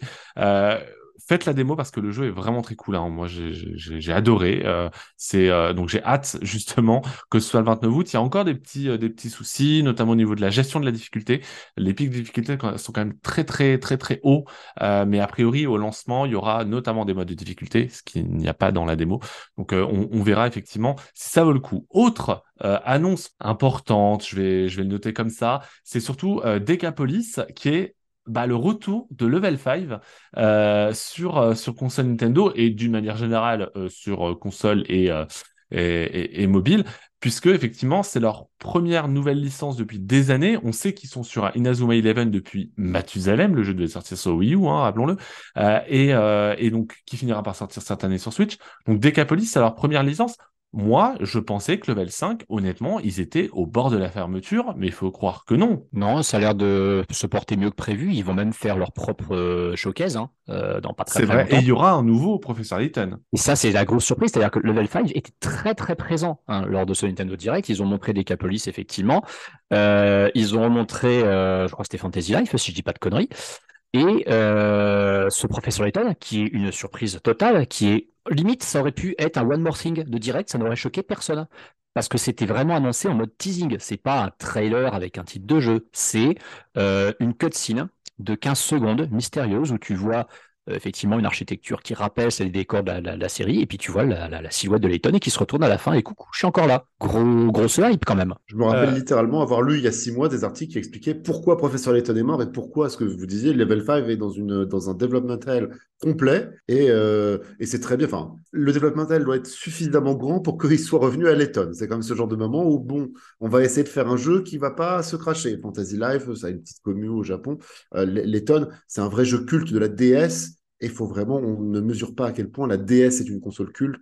Et, euh, et ça, ça peut faire vendre des Switch. Ça, ça peut faire vendre des Switch. Bah, c'est la, c'est la première console de beaucoup de gens. Euh, en vérité. C'est, c'est, faut, faut aussi se dire ça, malheureusement. Bah, on, est en 2000, on, est en 2023, tu as de plus en plus de gens dont la DS c'est la toute première console. Hein. C'est, c'est, c'est, ces gens qui aujourd'hui commencent à avoir un pouvoir d'achat parce qu'ils viennent peut-être de rentrer dans le, dans le monde du travail, c'est la première console avec laquelle ils ont joué quand ils étaient gosses. Après, euh, on se rappelle quand même que euh, le dernier épisode canonique de l'univers Professeur Layton, c'est pas si bien vendu que ça, mais c'était consécutif, parce que ça sortait sur 3DS et que c'était consécutif à au semi-échec de la 3DS. je sais pas si on peut vraiment utiliser ces termes-là, mais euh, quand même par rapport à la DS. Ah, en à la DS, c'est si, c'est quasiment euh, moitié moins de ventes. C'est voilà. terrible. Et donc le jeu, le, jeu, le, le, le, cet le dernier épisode en date a un peu malheureusement euh, subi cette, cette fin de, de précipité de la 3DS. au rayon des autres, des autres petits jeux, on a Disney Illusion Island qui a été annoncé, qui honnêtement, je, n'en attendais rien parce que c'est vrai que euh, bon bah c'est un jeu Disney, mais là on a une vibe euh, Rayman Legends extrêmement prononcée. Donc pour ceux qui voient pas ce que c'est, hein, euh, Disney Illusion Island, c'est un jeu, c'est un jeu d'aventure en 2D, un jeu de plateforme en 2D avec les graphismes du dernier de la dernière série d'animation Mickey. Euh, et de, l'attraction d'ailleurs euh, qui lui est dédiée euh, en Floride, me semble-t-il. et donc, alors moi, du coup, je l'attends quand même un petit peu parce que ça sort de nulle part et que ça peut être un très sympathique jeu de jeu de plateforme parce qu'on en a plus beaucoup aujourd'hui, même sur console Nintendo. Ils ont vu que les jeux les plus cultes, les platformers Disney de l'époque années 90, Super NES, Mega Drive Euh, c'est ces jeux-là qui ont marqué, et s'il y a bien un genre dans lequel ils peuvent retourner, c'est celui-là, euh, le Illusion Island. Clairement, il, envoie toutes ces vibes-là, et, euh, et, au moins, effectivement, ça fait lever un sourcil. c'est la meilleure chose qu'ils puissent faire. Attendons de voir les reviews quand même. Un jeu en jeu, jouons plus en coop, à, la, à la, Mario Bros, à la Mario Bros U. Oui, effectivement. À peu près aussi mou d'ailleurs. Oui, c'est truc qui m'inquiète, c'est que ça a l'air, ça a l'air d'une lenteur comme jeu. C'est, on dirait, un, on dirait un Yoshi ou un Kirby, je trouve. Ouais, je, je, je vois plus ça effectivement jouable en coop. Euh, on a également eu du coup la nouvelle vague de circuits de Mario Kart 8 Deluxe. Alors, euh, Antistar, je me tourne vers toi parce que toi, tu es, le voilà, es le gros joueur de, Mario Kart, tu as plusieurs records à ton actif, etc. Euh, cette, cette nouvelle vague de circuits, alors elle apporte, je crois, notamment Yoshi Island en termes de circuits, mais pas que. Est-ce que se passe, il est plutôt, il est plutôt cool. Là, à ce stade, avec tout ce qui est ressorti en termes de circuit, de personnages également, est-ce que toi, il te convainc? Est-ce qu'aujourd'hui, on peut se dire, OK, je vais dépenser 25 euros ou m'abonner au Nintendo Switch Online Premium euh, pour, euh, pour m'offrir ce pass de circuit additionnel euh? Alors, franchement, j'en ai quasiment été convaincu dès la première vague, honnêtement, et je me suis dit, je vais quand même attendre de voir les vagues successives arriver pour être sûr. Mais oui, il y a un suivi du jeu qui est excellent. ils font un truc que, dont, on avait besoin, c'est d'exploiter le contenu de Mario Kart Tour. C'était quand même un peu frustrant que Mario Kart Tour ait du contenu comme ça exclusif qui soit développé, alors que concrètement, euh, tout le monde s'en fout de Mario Kart Tour. Hein. C'est pas parce qu'il a été téléchargé 4 ou 5 fois de plus qu'il n'y a eu de vente de Mario Kart 8 Deluxe que ça veut dire quelque chose. Les joueurs de Mario Kart sur Switch, ils aimeraient bien quand même avoir ces circuits. Ils arrivent tous au fur et à mesure. On nous rajoute euh, des petites nouveautés de gameplay, comme cette possibilité bah, d'éditer les options au niveau des objets avant chaque course. Ça, ça a été rajouté dans la vague 3, c'est très bien. Et on rajoute des persos. Et ça, c'est le truc qui est vraiment très chouette. C'est dommage d'attendre la vague 4 pour ça. Là, on a Bordeaux qui arrive euh, avec cette quatrième vague, qui est quand même un perso occulte de la saga Mario. Bordeaux est présente dans les jeux Mario depuis Super Mario Bros 2 en 87, hein, quand même. Donc, euh, c'était plus que nécessaire de la voir. Elle est dans tous les Mario, tennis, golf et compagnie. On a vraiment, en dehors d'un ou deux ratés au niveau du roster de circuits, des bons circuits de retour, beaucoup de circuits cultes. À chaque fois, tu as euh, des tracés qui reviennent. Les gens disent Ah, je suis trop content qu'ils reviennent. Euh, on a eu le Flipper Waluigi, là, on a le, Stade Waluigi aussi de, Mario Kart Double Dash. Euh, on avait eu la Rainbow Road 3DS, on a eu le Jardin Peach. Il reste encore deux vagues. Le seul problème, c'est qu'on ne pourra pas contenter tout le monde parce qu'on sent qu'après, ce sera vraiment terminé et que oui, il sera peut-être temps de passer à autre chose ou alors il sera peut-être temps de faire un Mario Kart 8 Deluxe Definitive Edition où on inclura tous les DLC d'un coup. Je rappelle que ça reste un jeu, vous pouvez quand même l'acheter assez facilement à 40-45 euros. Donc en ajoutant le prix du, DLC, vous l'avez pratiquement au prix euh, bah, d'un jeu, d'un jeu entier en fait. Mais surtout, c'est tellement, tellement de contenu en plus. Là, du côté, ils ont foutu un DLC dans une, dans une édition deluxe, ils se foutent du monde. On a vraiment un DLC très, très, très, très conséquent, euh, dont le seul aspect décevant, c'est, ah, ça fait quand même chier de remettre 25 balles dans un jeu, dans un jeu deluxe. En dehors de ça, pour moi, c'est ultra, ultra solide. Bon, et puis on rappelle hein, que euh, l'achat n'est absolument pas obligatoire de ce pass, puisque si vous jouez en, ligne, euh, vous pouvez bénéficier de ces nouveaux circuits de manière aléatoire, certes, en espérant que les gens votent pour eux. mais, mais voilà, vous pouvez en bénéficier. Donc euh, voilà, si, vous voulez tester. Euh, l'abonnement online, il ne faut pas oublier que l'abonnement online, certes, c'est plus cher si tu prends l'abonnement euh, avec extension, mais il ne faut pas oublier que tu as des, des, abonnements familiaux où tu peux être jusqu'à 8 sur le même abonnement et à la fin, ça revient vraiment pas cher par an. Tu peux vraiment dépenser moins de 10 balles par an pour avoir cet abonnement en version premium. Ce qui est certes pas un, pas un service derrière aussi fort que tu peux avoir du côté du Game Pass ou du PlayStation Plus, mais ça reste un service conséquent pour une si petite somme par an. On parlait euh, du remaster de Metroid Prime tout à l'heure, euh, ça tombe bien puisqu'on va parler d'un autre remaster, celui attendu. Hein. Pour le coup, ça n'est absolument pas une surprise puisque c'était en rumeur depuis, honnêtement, depuis plusieurs mois, je crois. Euh, c'est le remaster de Baton Kaitos 1 et 2. Alors pour le coup, hein, on n'est pas sur un niveau de remasterisation digne de Metroid Prime, on est sur quelque chose d'assez basique. Bandai Namco a lissé les textures, ils ont changé les modèles de personnages, etc. Ils ont mis à jour aussi euh, les, euh, les, les, personnages en 2D, etc. Euh, mais donc c'est l'occasion effectivement de refaire Batten Kaitos 1, qui est un titre culte et excellent d'ailleurs du GameCube. mais surtout, mhm. c'est l'occasion en Europe de découvrir Batten Kaitos 2 malheureusement, et c'est probablement une des plus grosses déceptions de cette annonce de remaster, c'est que le 2, puisqu'à la base le 2 était sorti qu'aux États-Unis et au Japon, il ne sera pas traduit en français euh, ou dans d'autres langues européennes, donc uniquement en anglais, ce qui est quand même vraiment dommage en 2023, euh, alors que c'est un RPG extrêmement bavard. Ouais, c'est très très dommage. Après, euh, bon, bah, on parlait effectivement du fait qu'il ne subit pas le même traitement que Metroid Prime. Après, heureusement, il subit pas le même traitement que Tales of Symphonia non parce que Tales of Symphonia, il a eu son remaster qui est sorti début février, et c'est vraiment pas beau, c'est à deux doigts d'être honteux. A priori, Baton Kaitos, au moins, on est sur un remaster honnête, euh, qui se fout pas de la gueule des joueurs, où on aura effectivement les deux jeux en pack. Mais oui, c'est vraiment, vraiment très dommage de ne pas avoir de localisation autre que l'anglais pour le 2. Depuis le temps que Baton Kaitos est sorti, je ne sais pas quand ils ont dit que tiens, ça serait sympa de ressortir les deux en HD sur Switch. Euh, peut-être qu'on aurait pu le dealer plus tôt et laisser le temps du coup euh, de faire un petit peu plus de localisation euh, parce qu'effectivement tu, vois le succès d'une licence comme Persona en Occident et de voir à quel point ça l'a aidé d'être localisé et pas qu'en français. Hein.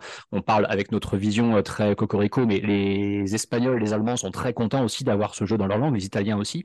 Ces jeux, ces RPG, effectivement, avec beaucoup beaucoup de textes intéresse des, Européens qui ont une langue qui est quand même pratiquée par des dizaines de millions de personnes et qui ne sont pas forcément à l'aise avec l'anglais. Et je ne suis pas convaincu que ça aurait été une, une ruine pour Bandai Namco de traduire euh, Battle Kaitos 2 en français et allemand au moins, tu vois. Donc, D'autant que je euh, rappelle qu'il y a un patch qui existe, un patch non officiel pour la, pour, pour la version GameCube de Basketos 2, un fan ça, patch, pire. Euh, en français. Hein, donc, euh, si jamais vous voulez le faire, euh, bon, ce sera la version GameCube, mais vous l'aurez en français. Et tu as des éditeurs qui sont, qui, qui, qui pour le coup, ont conscience du fait qu'il y a des patchs justement dans d'autres langues et qui se disent tiens bah ça va peut-être le coup de faire notre traduction officielle. Je reprends l'exemple de Persona, mais suite au succès de Persona 5 Royal, euh, Persona 3 Portable et Persona 4 Golden, qui sont arrivés sur Switch, PS5 et Game Pass en début d'année, ont eu droit à une traduction française officielle alors qu'il existait des, des fan trad. Donc pourquoi euh, Bandai Namco ne tente pas le coup sur Baton Kaitos 2 C'est vraiment, vraiment pour le coup euh, un mauvais move. C'est dommage, c'est vraiment dommage. Je pense que le jeu est quand même assez mineur. Il est vraiment vénéré par une part de fans qui ont joué à l'époque. Euh, c'est une grosse légende d'Internet. En termes de vente, le potentiel doit être malheureusement très limité. La, Switch n'est pas une grande console des RPG. certes, il aura son aura, ou il aurait fallu qu'ils investissent un peu plus dedans, au-delà dans le remaster lui-même, pour vraiment le pousser commercialement. Là, c'est quand même surtout un, gros, gros clin d'œil pour les fans et euh, un gros euh, moment euh, d'astication. non, mais justement, hein, on, se faisait la, on se faisait la réflexion, par exemple, autre victime, malheureusement, effectivement, de vente décevante lorsque le, le jeu a été traduit en français, parce que le cas Persona 5 ou Yakuza sont des exceptions au final hein, sur ces licences qui étaient uniquement disponibles en anglais, qui ont été traduites en cours de route. je pense notamment à Atelier Risa. Le 2, enfin le 1 n'a pas été traduit, le 2, lui, il a été dans le cadre d'un accord global avec PlayOn euh, qui distribuait le jeu et qui est donc euh, s'est dit bon bah on va le traduire. Malheureusement, visiblement, les ventes n'ont pas été au rendez-vous euh, dans les différentes langues européennes et donc le 3 lui ne sera pas traduit. Pour le coup, Atelier Risa est autant de niche à mon sens que Batten Ketos, si ce n'est même moins parce qu'on est quand même sur sur sur un, jeu très manga en termes de graphisme. Donc le, le, ça aurait dû, je pense, intéresser plus de monde. Bon, voilà, ça arrive, hein, c'est c'est pas grave, c'est dommage. Euh, mais du coup, moi, je pense que ça.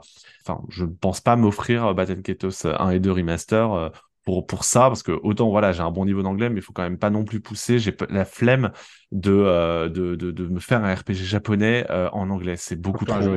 Et si tu les connais, que c'est 80, 80 heures euh, les deux jeux, ça va être 80 heures. Hein, donc c'est clair. Que ça, Je me permets juste un bémol. Alvin qui disait la Switch c'est pas trop une console RPG.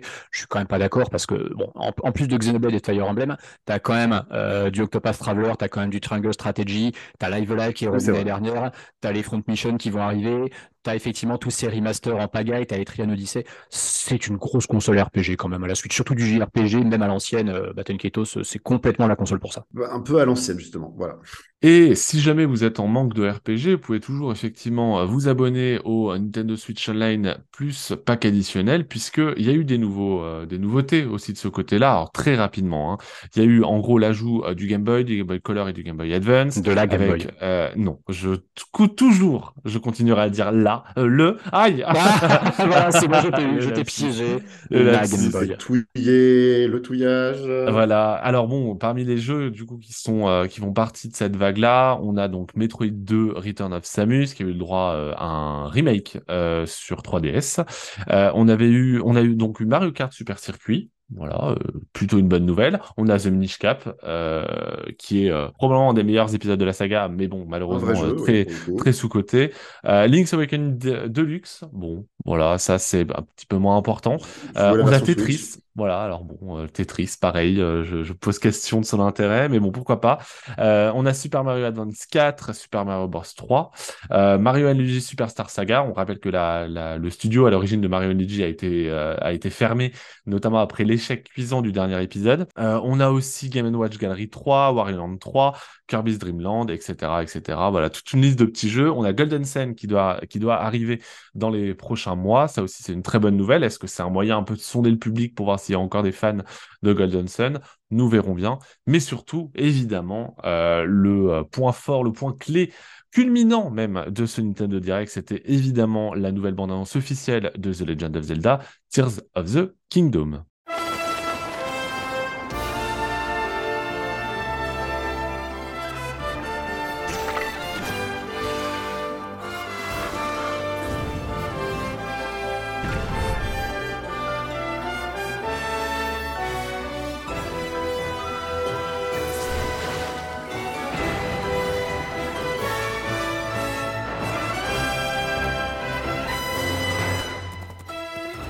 Donc, The Legend of Zelda Tears of the Kingdom. Alors, première euh, confirmation, le jeu sortira bien le 12 mai prochain sur Nintendo Switch. Il y avait eu quand même quelques rumeurs. Hein, euh, Il n'y a aucune rumeur, Sylvain. Tu as juste quelques, as quelques youtubeurs et streamers qui, sont, qui ne vraiment ne suivent pas l'actu Nintendo, qui, ne connaissent, qui de toute évidence n'ont pas connaissance des méthodes de communication Nintendo, qui se sont dit Waouh, à trois mois de la sortie du jeu, on n'a pas vraiment de news, on n'a que quatre pauvres trailers, euh, ça veut dire que le jeu va être repoussé. Bah non, en fait, non. Non, mais après, moi je me dis quand même que, le, effectivement, oui, le silence absolu autour de, de cet épisode euh, était assez perturbant parce qu'on sait quand même que Breath mais c'est leur façon de communiquer dessus. Oui, mais Breath of the Wild, ils ont mis, ils ont mis euh, déjà, ils ont mis un temps infini à le sortir euh, puisque le jeu a été quand même annoncé il y a quand même bien, bien, bien, bien longtemps avant sa sortie initiale. Mais et surtout, moi, ce qui m'a perturbé, c'est que il a fallu quand même un tweet de Nintendo qui dise on est à 100 jours de la sortie de Tears of the Kingdom pour convaincre véritablement les gens que le jeu sortait bien le 12 mai. Oui, alors déjà Nintendo en général, quand ils annoncent un report, euh, ils le font pas seulement trois mois avant la sortie prévue. En général, les reports, Nintendo les annonce quand même longtemps avant parce qu'il y a quelque chose que les gens ignorent un peu, c'est que les jeux Nintendo souvent sont finis très, très, très, très longuement avant sortir. Euh, Nintendo ne communique pas sur l'état dit gold de ces jeux. Et pour cause, quand euh, on découvre combien de temps ils sont finis avant leur sortie, on se dit qu'effectivement, s'ils communiquaient sur Statue Gold, ce serait la porte ouverte à toutes les tentatives de, piratage ou de quoi que ce soit. Euh, on a vu des jeux qui littéralement ont été finis pratiquement un an avant de sortir. Par exemple, Fire Emblem Engage, c'est un jeu, il est sorti en janvier dernier, mais concrètement, il y a un an, il était déjà fini. Euh, je ne serais absolument pas surpris que Tears of the Kingdom, à l'heure où nous enregistrons ce podcast, soit déjà terminé. Le truc, c'est que Nintendo, à partir du moment où ils savent qu'ils sont dans la phase terminale de développement d'un jeu, qui souvent m'a l'air d'être dans les 3 à 6 mois avant sa date de sortie annoncée, ils donnent le feu vert en fait. Et eux, le, feu vert, c'est pas de confirmer que le jeu va sortir à telle date, c'est en fait de ne pas annoncer de report tout simplement. Nintendo communique pas des masses. Euh, ils ont leur Nintendo Direct, ils ont de temps en temps des petites publications réseaux sociaux de rappel pour dire euh, tiens, au fait, vous vous souvenez de ce jeu, il va bientôt sortir. ils le font, hein. ils aiment bien de, temps en temps faire des tweets pour ne rien dire avec juste des, captures d'écran d'un jeu qui va sortir en mode ouais vous, vous, l'attendez et tout juste pour, pour, pour, pour créer de la hype. Pour moi, il n'y a eu aucune raison à partir du moment où on a franchi la fin d'année 2021 pour que Tears of the Kingdom soit reporté. Et les gens qui ont cru, ne serait-ce que début février, que ce jeu, on allait nous annoncer son report lors du Nintendo Direct, j'insiste, mais vraiment n'ont pas du tout l'habitude des méthodes de communication Nintendo sur ces, sur ces publications. C'est normal, hein, je, peux, je, peux comprendre, mais pour le coup, il n'y avait pas de raison de s'inquiéter. Bon, euh, rapidement, du coup, vous avez vu la nouvelle bande-annonce officielle. Euh, Est-ce que vous êtes convaincu par ce que vous avez vu? Est-ce que vous êtes convaincu du fait que ça sera une vraie suite et pas un simple Breath of the Wild 1.5 comme euh, les mauvaises langues, on va dire, le, le, aiment le dire? Je me suis pas mal exprimé déjà sur le sujet, notamment euh, via un débat qu'on a fait sur, sur JV avec TPK. Donc je vais peut-être plus laisser Alvin euh, s'exprimer là-dessus pour l'instant. Figure-toi que moi, je, je, reste, je reste sobre, je reste sage. Euh, je ne me suis pas spoilé le jeu. J'en reste très loin. Je, comprends qu'on a l'air d'être vraiment twisté. On est vraiment dans le, dans le dark Breath of the Wild. Et je pense qu'on peut y croire. Vu le temps qu'ils ont pris pour le faire, il n'y a aucune raison que euh, on n'ait pas twisté euh, comme Majora's Mask a été allé twister au Ocarina of Time. Je pense que la promesse, elle est là. Et pour moi, ça a l'air assez garanti. Je, je, vais confesser ne même pas avoir fini Breath of the Wild. Euh, il m'est un peu tombé des mains parce que je travaillais dessus pour JV. Et euh, après quoi, euh, quand je me suis dit qu'il faudrait y revenir, bah, ça me rappelait le boulot. J'attends honnêtement que euh, Tears of the Kingdom soit sorti, que les reviews disent c'est bon, on peut y aller, pour peut-être me hyper. Mais j'avoue avoir déplacé ma hype et, et profiter d'Antistar. Regardez, regardez Antistar heureux comme un enfant de 13 ans quand il en parle, quand il tweet dessus, quand il va la voir, quand il va le streamer. Euh, voilà, il y a, a peut-être finalement plus de chances que je regarde Antistar euh, le streamer Day One que moi y jouer vraiment. Même si je, témoigne d'un grand enthousiasme à l'approche de ce jeu, je fais quand même partie des personnes qui ont le plus de réserve dessus parce que malgré tout, je sais que ça peut être un des jeux qui me déçoit le plus de tous les temps. C'est un jeu dont j'attends beaucoup parce qu'il succède à un des jeux qui m'a le plus marqué et les plus surpris même de, toute ma vie. Donc je place des attentes extrêmement élevées en ce jeu. Mes attentes, elles sont pas très précises. J'en ai juste une, c'est je veux sortir de ce jeu en me disant ils ont réussi à succéder à Breath of the Wild et ils se sont pas foirés. C'est déjà, c'est-à-dire que j'attends rien de précis, j'attends juste qu'en fait qu'ils ne qu'ils arrivent à enchaîner et pour moi, ça sera déjà ça, le plus gros exploit du jeu. Euh, de quelle manière? J'en sais rien. Tout ce qu'on nous a montré pour l'instant, j'insiste, mais ça ne nous montre pas grand-chose. Euh, deux mois, hein, plus que deux mois, on vous en reparlera. Hein. Plus que deux mois, c'est clair. Il est indispensable euh, que Nintendo fasse un direct dédié à ce jeu. Je ne vois pas pourquoi ils n'en feraient pas, sachant que Splatoon 3 et Xenoblade 3 ont chacun eu un mois, un mois et demi avant la sortie du jeu, un direct d'une trentaine de minutes. oui, et puis je te, rappelle qu'ils doivent, ils doivent annoncer Wind Waker HD hein, sur, sur Switch. Non, mais oublie, oublie Wind Waker HD. Waker HD, tu l'auras quand la Switch sera vraiment mourante et que Nintendo commencera à inonder la, console de son catalogue de portage qui gardait en stock pour la, pour la faire vivre sur les derniers mois. Moi aussi, hein, évidemment, Tears of the Kingdom, j'en attends euh, énormément. Peut-être pas autant que toi, Antistar. Euh, moi, je veux qu'il soit au moins aussi bon que Breath of the Wild. Euh, je pense qu'il m'apportera pas la surprise que m'avait apporté Tears que m'avait apporté Breath of the Wild, mais voilà, je pense que déjà, tout ce qu'on a vu, ça a l'air d'être beaucoup plus sombre un peu cette vibe Majora's Mask euh, d'ailleurs. Euh, on verra effectivement notamment le gameplay à véhicule euh, qui sera assez intéressant de voir si, voilà si c'est vraiment utile ou si c'est comme dans Banjo Kazooie Nuts and Bolt où c'est en fait une très mauvaise idée. enfin bon, ce réponse effectivement dans deux mois. À cela s'ajoute, j'ai oublié de le signaler, qu'il y aura une édition collector accessible bah, chez tous les revendeurs et également sur le Nintendo Store français. Donc préparez, euh, préparez la carte bancaire parce qu'à mon avis, les scalpers vont être très nombreux.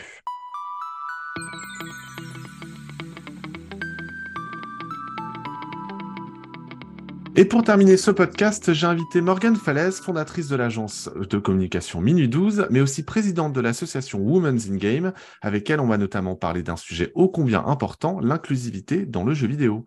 Bonjour Morgane. Bonjour. Alors, bah, comme je le disais, tu es la fondatrice de l'agence 1812, mais également présidente de l'association Women's in Game. Attention, euh, grande classe. Euh, comment est-ce que tu t'es retrouvée dans le jeu vidéo? Euh, Un petit peu par hasard, en fait. J'y réfléchissais il n'y a pas longtemps, c'est rigolo, parce que je jouais aux jeux vidéo quand j'étais un petit peu plus jeune, mais je n'ai jamais imaginé pouvoir faire carrière dans le jeu vidéo. J'ai commencé par des études de STAPS, donc du sport. Après, j'ai fait des études de communication. Donc, j'y suis plutôt rentrée par la porte du métier que du secteur. Et en fait, euh, quand j'ai dû chercher l'un de mes premiers stages, je suis tombée sur une annonce chez Ubisoft pour de la com interne. Et c'est comme ça que j'ai mis les, les, pieds dans le jeu vidéo. Et je me suis rendu compte qu'on pouvait avoir un métier tout à fait sérieux et voilà, avec, avec des enjeux business notamment et des procédures enfin voilà, tout un, cadre hyper professionnel et sérieux dans un secteur divertissant. Et je me suis dit, mais c'est ce que je veux faire en fait. Alors, c'est marrant parce que justement, euh, quand, quand, tu t'es quand es arrivé chez Ubisoft, euh, tu sais, le jeu vidéo, aujourd'hui, il est acquis comme étant quelque chose où on peut faire carrière, mais au début, euh, je sais pas, au début des années 2000, même en, en, début des années 2010, c'était vu comme plus un loisir. Moi, je me rappelle, hein, euh, perso, euh, quand je disais mon métier, euh, on me disait, mais du coup, tu joues toute la journée. Alors que, bah non, c'est pas vraiment le cas. Tu vois, donc, est-ce que toi, de ton côté, tu as eu du mal à en parler de ça? Non, je ne pense pas. ça surprenait parce que j'étais une fille. Donc, on me demandait beaucoup si je jouais.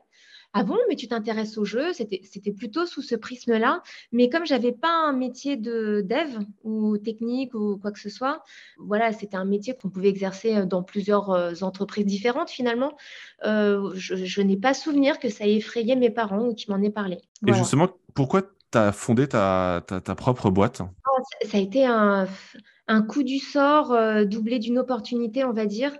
Euh, c'est-à-dire que j'étais en CDI, euh, non, oui, en CDI en période d'essai encore, chez Games Planet Metaboly à l'époque. Et, et, malheureusement, la société n'allait pas super bien à, à, ce moment-là, enfin quand j'y étais. Et du coup, le DG a été remercié et avec lui, toutes les personnes qu'il avait embauchées, donc le directeur marketing et je crois, trois ou quatre personnes de l'équipe marketing. Et du coup, je me suis retrouvée sans emploi alors que je venais de me marier. Ils m'ont annoncé ça quatre jours après mon mariage et ils n'avaient pas trop le choix. Hein. Félicitations euh, surtout. ouais, merci, on est content pour toi et ben, bonne chance pour la suite. Et euh, je me suis un peu effondrée parce que, ben, jeune mariée, euh, j'avais projet de fonder une famille. Et à l'époque, j'ai eu un raisonnement que je n'aurais pas aujourd'hui et que je, je n'inciterai pas les jeunes filles à avoir. Euh, c'est-à-dire que je, me suis dit que c'était très compliqué de retourner dans le salariat parce qu'il fallait le temps de trouver un, travail, passer la période d'essai. Et je me disais, bah, je ne peux pas, une fois passé la période d'essai, annoncer que je suis enceinte. Il faudrait que j'attende au moins un an, deux ans.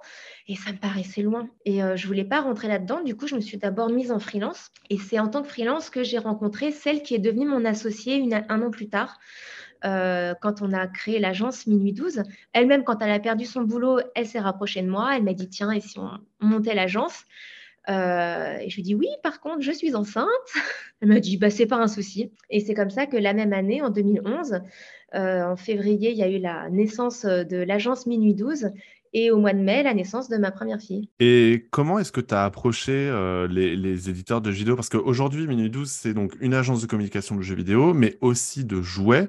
Donc euh, vraiment, tu as commencé avec le jeu vidéo. Euh, est-ce que c'était difficile à l'époque pour les éditeurs, pour d'éventuels clients, de parler à des femmes uniquement? Je, ne pense pas. une fois, on, ça nous a jamais été dit directement. Une fois, on a perdu une, une compétition pour, un projet. Euh, on a entendu par des bruits de couloir que c'était parce qu'en tant que femme, on pensait qu'on n'était pas assez légitime sur euh, des sujets très euh, core gaming. D'accord. mais on nous l'a jamais dit frontalement, évidemment. Et puis aujourd'hui, avec les expériences qu'on a et les clients pour lesquels on travaille, je pense qu'on a suffisamment de, voilà, de, beaux projets à faire valoir et des résultats pour montrer qu'on est capable de gérer aussi bien des projets très corps que euh, plus mainstream en fait. Alors quelques années plus tard, euh, tu es arrivé donc à la tête de Women's in Game, euh, où il est question de favoriser l'inclusivité des femmes et des personnes non binaires. En quoi ça consiste exactement? En fait, ça partait du constat du, du fait qu'il y avait peu de femmes et de personnes non binaires dans les studios de développement. Aujourd'hui en France, euh, on est à 22%. Quand l'association a été créée, donc en 2018, 2017, euh, il y avait 15% de femmes seulement dans les studios. Et donc, les, fondatrices hein, de l'asso se sont dit que c'était totalement injuste, puisque aujourd'hui, la moitié des joueurs sont des joueuses. Et pourtant, on n'est qu'à 22% de personnes dans les studios qui font les jeux, qui finalement s'adressent à tout le monde. Sachant que c'est euh, principalement dans des postes de communication d'ailleurs, c'est pas dans des postes de développement pur. Ou, euh, là, je parle vraiment dans les studios. Quand tu es sur des postes plutôt chez l'éditeur, donc effectivement, tout ce qui va être communication, marketing, RH, on est à peu près à la parité, sachant qu'on considère euh, qu'on est à la parité quand euh, le groupe minoritaire atteint 40%. Euh, donc on n'est pas trop mal, mais parce que ce sont des métiers justement qui sont considérés comme assez féminins. T'aimes bien, voilà, t'es es une femme, t'es empathique, tu vas aimer la com, discuter, etc. Bim, marketing. À l'inverse, les métiers de développement, les métiers techniques, les métiers de design, euh, bah, on a peu de femmes. Donc, dans les studios, il y a 22% de femmes. Et quand tu regardes par métier, les métiers techniques et de design, on tombe à 6% de femmes. Donc, il y a vraiment un déficit. Alors, au moment de l'orientation, et c'est parce que ces jeunes filles, à aucun moment, elles ne perçoivent qu'il y a une opportunité de carrière là-dedans. Euh, alors, est-ce que c'est le, secteur qui paraît peu accueillant pour des jeunes filles? C'est fort probable. Peut-être à travers les jeux qui sont proposés aussi, ça donne pas forcément euh, l'image d'un environnement dans lequel tu as envie de travailler. toutes les histoires qui sortent depuis un peu plus de deux ans euh, donnent pas forcément une bonne image de l'industrie non plus. Donc, c'est tous ces sujets-là sur lesquels on travaille. Et pour répondre à ta question qui était euh, qu'est-ce que ça veut dire concrètement, nous, l'association, on intervient sur trois grands piliers. Le premier, c'est accompagner le développement professionnel des femmes qui sont déjà dans l'industrie ou qui veulent le rejoindre, donc les étudiantes par exemple, ou les étudiants. Donc, ça va être euh, des systèmes de mentoring, du networking, des formations, des ateliers. Euh, on va les sponsoriser pour euh, participer, par exemple, à la GDC de San Francisco, pour aller là au XP Game Summit de, Toronto. Donc, ça, c'est très concret. On a une partie où c'est plus de la sensibilisation des acteurs du secteur. Alors, au début de l'assaut, on était plutôt sur pourquoi c'est important d'avoir de la mixité et de la diversité. Et aujourd'hui, c'est plus euh, comment, comment faire, comment est-ce que je peux recruter ou retenir les talents féminins? Et notre troisième gros pilier, euh, c'est euh, bah, justement travailler sur l'information des jeunes filles pour leur montrer toutes les possibilités qui s'offrent à elles dans le jeu vidéo. Et tout le travail de lobbying, j'imagine, auprès des politiques, etc. aussi. Je le mets dans la deuxième partie, effectivement, discussion avec les, tous les acteurs du secteur. Ça peut être au niveau institutionnel. On est en contact régulier avec le ministère de la Culture ou de la transition numérique. Ouais. Euh, justement, donc le, sujet de l'inclusivité, notamment depuis quelques années, c'est quelque chose qui est devenu très polarisant. Euh, et pas seulement sur les réseaux sociaux, hein, vraiment d'une manière générale. Euh, comment est-ce qu'on œuvre au quotidien pour faire comprendre aux joueurs, comme aux joueuses d'ailleurs, que c'est un combat qui est utile et nécessaire à la fois Je, pense qu'il euh, ne faut pas le prendre par le prisme uniquement des joueurs et joueuses, parce que, comme tu l'as dit, c'est polarisant, mais pas que pour le jeu vidéo. Ce sont des sujets qu'on voit beaucoup émerger dans les domaines des séries télé ou du cinéma. Et les discours qui reviennent souvent, c'est... Euh, ah ben ils nous ont mis un couple lesbien dans telle série, euh, c'est vraiment juste pour cocher une case. Euh, pourquoi ils nous ont mis des personnes racisées euh, Franchement, ça sert à rien. C'est vraiment pour faire bonne impression. Et c'est là où je trouve qu'on est dans une période extrêmement intéressante parce que on est en train de se chercher. Donc il y a des erreurs qui sont faites. effectivement, on l'a vu, parfois ils nous mettent voilà des personnages vraiment pour cocher des cases, pour faire bon bah c'est bon, j'ai rempli mes quotas mais qui n'ont aucune légitimité dans l'histoire. Ça sert à rien, si tu veux, de, les ajouter comme ça. Euh, c'est pas introduit, il n'y a pas de background, etc. Et du coup, euh, ou alors les histoires sont mal écrites. Donc c'est là-dessus qu'il faut travailler aussi, c'est sur le contenu. Et franchement, il y a plein de séries où c'est euh, euh, ou de, films et donc j'espère de jeux aussi où euh, finalement c'est très bien écrit et ça passe bien. Je pense à la série euh, How to Get Away with Murder. Euh, donc c'est l'histoire d'une d'une avocate qui est prof et qui va se retrouver voilà avec ses élèves qui vont avoir des petits problèmes. Et en fait c'est une c'est une femme noire et tu et ça compte en fait dans l'histoire tu, la vois à un moment, par exemple, il y a une scène hyper forte où tu la vois retirer son maquillage, sa perruque, etc. Et tout ça, ce sont des éléments qui sont hyper importants pour les personnes de cette culture-là, les, personnes noires. Et quand tu la vois tout à coup euh, à nu comme ça, je sais pas, c'était une image hyper poignante. Et du coup, ça faisait du sens dans l'histoire. Dans le jeu vidéo, euh, on a aussi pas mal, euh, je me rappelle, il y a quelques années, j'avais lu une interview où un développeur expliquait que on faisait peu d'héroïnes de jeux vidéo parce que, notamment sur la jaquette d'un jeu, euh, c'est euh, les héroïnes font moins vendre que les héros.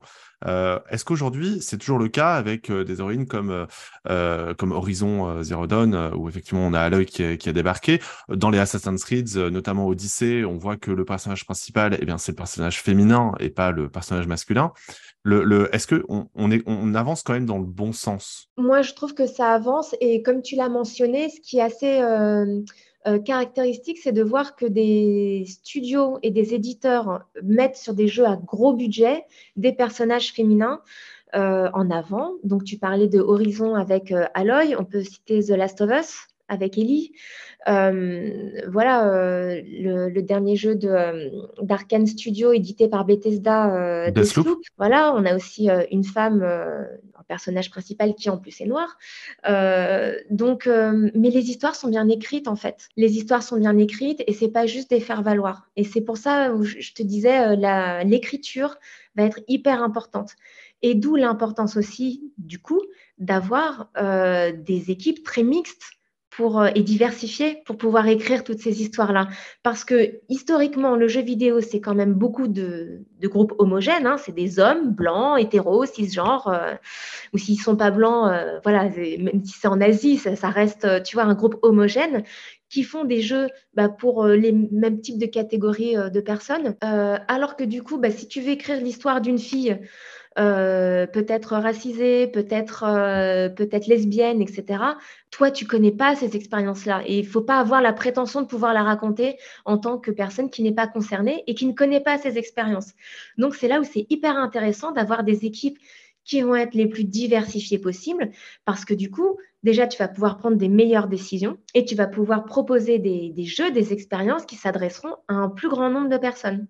Les studios qui mettent de l'argent sont capables de faire ça, ça montre que c'est possible et ce sont des jeux qui se sont vendus euh, à la pelle, tu vois. Donc, euh, je pense que c'est moins vrai aujourd'hui. En tant que responsable d'une agence de communication aussi importante, comment ça se passe avec tes clients sur ces sujets-là? Euh, On n'a pas toujours l'occasion de travailler très, très en amont sur les projets parce que souvent, on a des clients qui arrivent avec déjà des une idée très précise de comment ils veulent travailler leur projet. Et là, par contre, notre rôle, ça va être de leur dire euh, justement d'éviter de faire du pink washing ou euh, ce genre de choses en, en, disant Ah bah regardez, on a un personnage féminin, il faut le mettre en avant. Euh, oui, d'accord, tu as peut-être un personnage féminin, mais c'est peut-être pas le personnage principal. Et on va pas s'engouffrer dans cette brèche juste histoire de Ah oui, mais quand même, le 8 mars, la journée de la femme. Non, c'est la journée des droits de la femme déjà. Donc, euh, voilà, ça peut être euh, des conseils comme ça. Euh, en revanche, en revanche, on se rend, on se rend compte de plus en plus que c'est un sujet qui est important pour nos clients ou même pour nos partenaires au sein de l'association. Tu vois, là par exemple, on travaille pour un projet d'e-sport où ils veulent euh, essayer d'avoir plus de joueuses qui vont s'inscrire à leur tournoi. Et c'est un, un, problème aujourd'hui, c'est un, déficit qu'on a assez souvent, c'est bah, il n'y a pas beaucoup de jeunes filles qui veulent y aller en fait. Tu m'offres une belle transition parce qu'effectivement, euh, c'est la dernière question, c'est euh, parce que actuellement, moi j'ai bossé y, a, récemment sur un projet, sur un dossier de presse lié à l'e-sport. J'avais vu du coup à cette occasion ton intervention sur le sujet. De la féminisation de l'e-sport, qui est ô combien important. Euh, il y a eu l'annonce d'une ligue française de League of Legends qui s'appelle la Coupe des Étoiles. Elle aura lieu cet automne. À l'époque, euh, donc c'était en 2021, tu expliquais que seuls 6% des joueurs étaient des joueuses dans le milieu compétitif, attention. Euh, on est en 2023, qu'est-ce qui a changé depuis? Je suis pas certaine que ça ait beaucoup, beaucoup changé. Et je t'avoue que j'ai toujours été surprise par ces chiffres-là parce que pour moi, l'e-sport, c'est un domaine qui est beaucoup plus jeune que le jeu vidéo. Ce sont vraiment deux secteurs qui sont très différents. Euh, beaucoup plus jeune. Et du coup, j'aurais pensé que euh, bah, cette jeune génération se serait emparée de ces sujets-là plus facilement. Et en fait, pas du tout. Et c'est même un peu plus difficile parce que euh, il y a encore tous ces stéréotypes qui sont, et qui sont encore très ancrés sur le fait que, mais on le voit pour toutes les expériences sociales qui sont faites en ligne, où dès que tu as, dès que tu joues en vocal avec une voix de femme, tu te fais insulter, tu te fais harceler, retourne jouer à la cuisine, enfin retourne à la cuisine, les jeux vidéo c'est pas pour toi, va jouer à je sais pas euh, des jeux de Little, euh, quelque chose. déjà euh, le principe de jeu de filles ou de garçons ça ne veut strictement rien dire.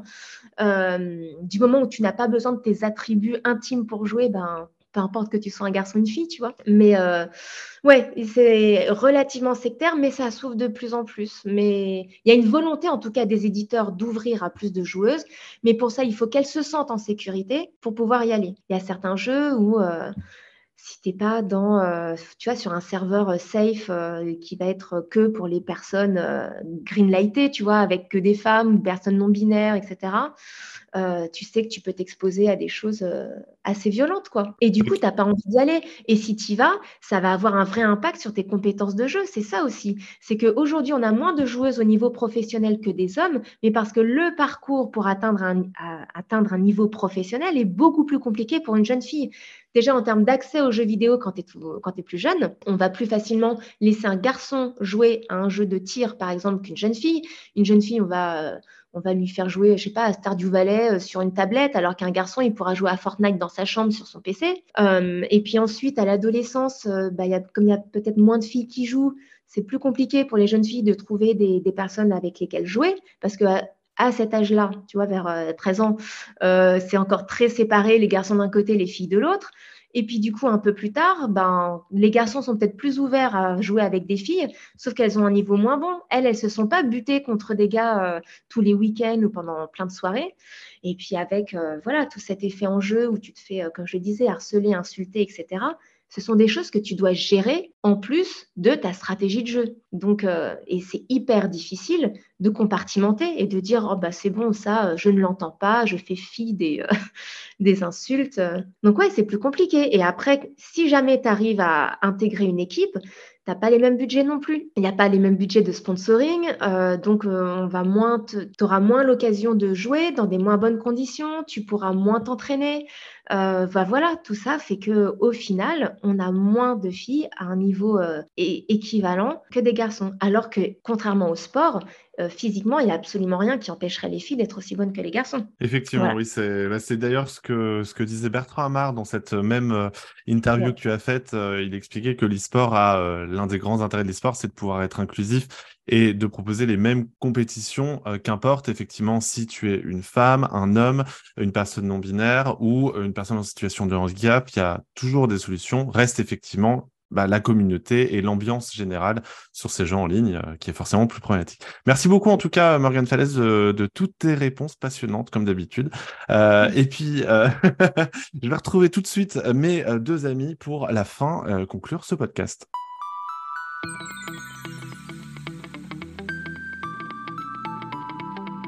Voilà pour cette interview fort intéressante de Morgane Falaise. Merci à elle en tout cas de s'être prêtée au jeu. J'ai hâte de vous dévoiler le nom de celui qui sera en interview, puisque ce sera un homme, euh, pour le numéro du mois d'avril. Si euh, vous avez aimé justement ce, petit format, bah, n'hésitez pas à nous le dire hein, sur les réseaux sociaux euh, via at manette à 3 sur, sur Twitter. Antistar et Alvin, il est temps de se quitter. Ça y est Oh non Mais tu fais bien de rappeler les réseaux sociaux. Merci pour tous vos messages par rapport au premier numéro. ça fait très plaisir que ça vous ait fait plaisir de nous retrouver euh, ce trio infernal réuni sur les ondes euh, virtuelles de l'Internet. Et donc, euh, merci pour votre fidélité déjà et à très vite pour un prochain numéro. Ouais, clairement, vos retours nous ont fait très très plaisir. Hein. C'est vrai que quand on change dans un nouveau projet comme ça, on, attend forcément hein, de voir comment il va être reçu. Et c'est vrai qu'il bah, n'y a pas de, de meilleures nouvelles que des gens qui nous disent oh, c'est trop cool de vous retrouver. Et puis, cette, voilà, cette connexion qui nous manquait un petit peu quand même, hein, vu que malheureusement, on ne bosse plus au même endroit depuis, depuis un petit bout de temps. Euh, ça, fait, ça fait plaisir euh, aussi bien de bosser ensemble que d'avoir des retours aussi positifs. Plaisir partagé, évidemment. Euh, moi aussi, hein, je suis très heureux des retours. Vous avez été plusieurs milliers à nous écouter. Honnêtement, je ne m'attendais pas du tout à ça. Euh, je m'attendais pas à un tel accueil, donc euh, merci. N'hésitez pas à vous abonner hein, d'ailleurs euh, au podcast sur les plateformes. On est dispo sur Spotify, sur Apple Podcast, sur Google Podcast, mais aussi sur Deezer et sur Amazon Music. Donc franchement, n'hésitez pas à, vous abonner, c'est toujours bien. À laisser un petit commentaire, notamment sur, sur Apple Podcast, parce que c'est aussi ça qui fait que le podcast est mis en avant, notamment. Donc voilà, et à parler du podcast autour de vous. merci d'être partagé, oui. Voilà, merci, merci en tout cas d'être là. Ça nous fait très plaisir Prochain numéro, justement, bah, c'est très simple. Ce sera le 12 avril, euh, dans un mois. Euh, on parlera notamment du film Mario et de la série The Last of Us, mais pas que, avec, je le disais, une interview euh, pour clôturer ce podcast. Je ne sais pas si on le fera chaque mois, mais voilà, je me suis dit que ça pouvait être pas mal aussi d'avoir des gens de l'industrie pour nous parler un peu de l'industrie, justement, c'est toujours bien. Donc merci en tout cas, messieurs. Je vous rappelle d'ailleurs où on peut vous retrouver. Antistar, on peut retrouver chez Alvin, tu as ta propre agence, enfin, agence de communication Non, plutôt de consulting. de conseil. De, conseil. Bookloop, bookloop.com si vous avez besoin d'aide sur vos projets gaming ou de stratégie euh, gaming. Et puis retrouvez-moi bien sûr sur les réseaux sociaux. Alvin underscore stick. À très vite. Et Antistar, toi, sur Twitch, euh, Antistar, tout simplement. Hein, que ce soit sur Twitch, sur Twitter, euh, tu es partout avec le même pseudo. Oui, j'ai cette chance d'avoir un pseudo que j'ai pu récupérer sur les deux plateformes et franchement, c'est bien pratique pour, pour cultiver l'image de marque, si je puis me permettre. Et moi, de mon côté, vous pouvez me retrouver évidemment bah, sur les réseaux sociaux, mais aussi sur Twitch.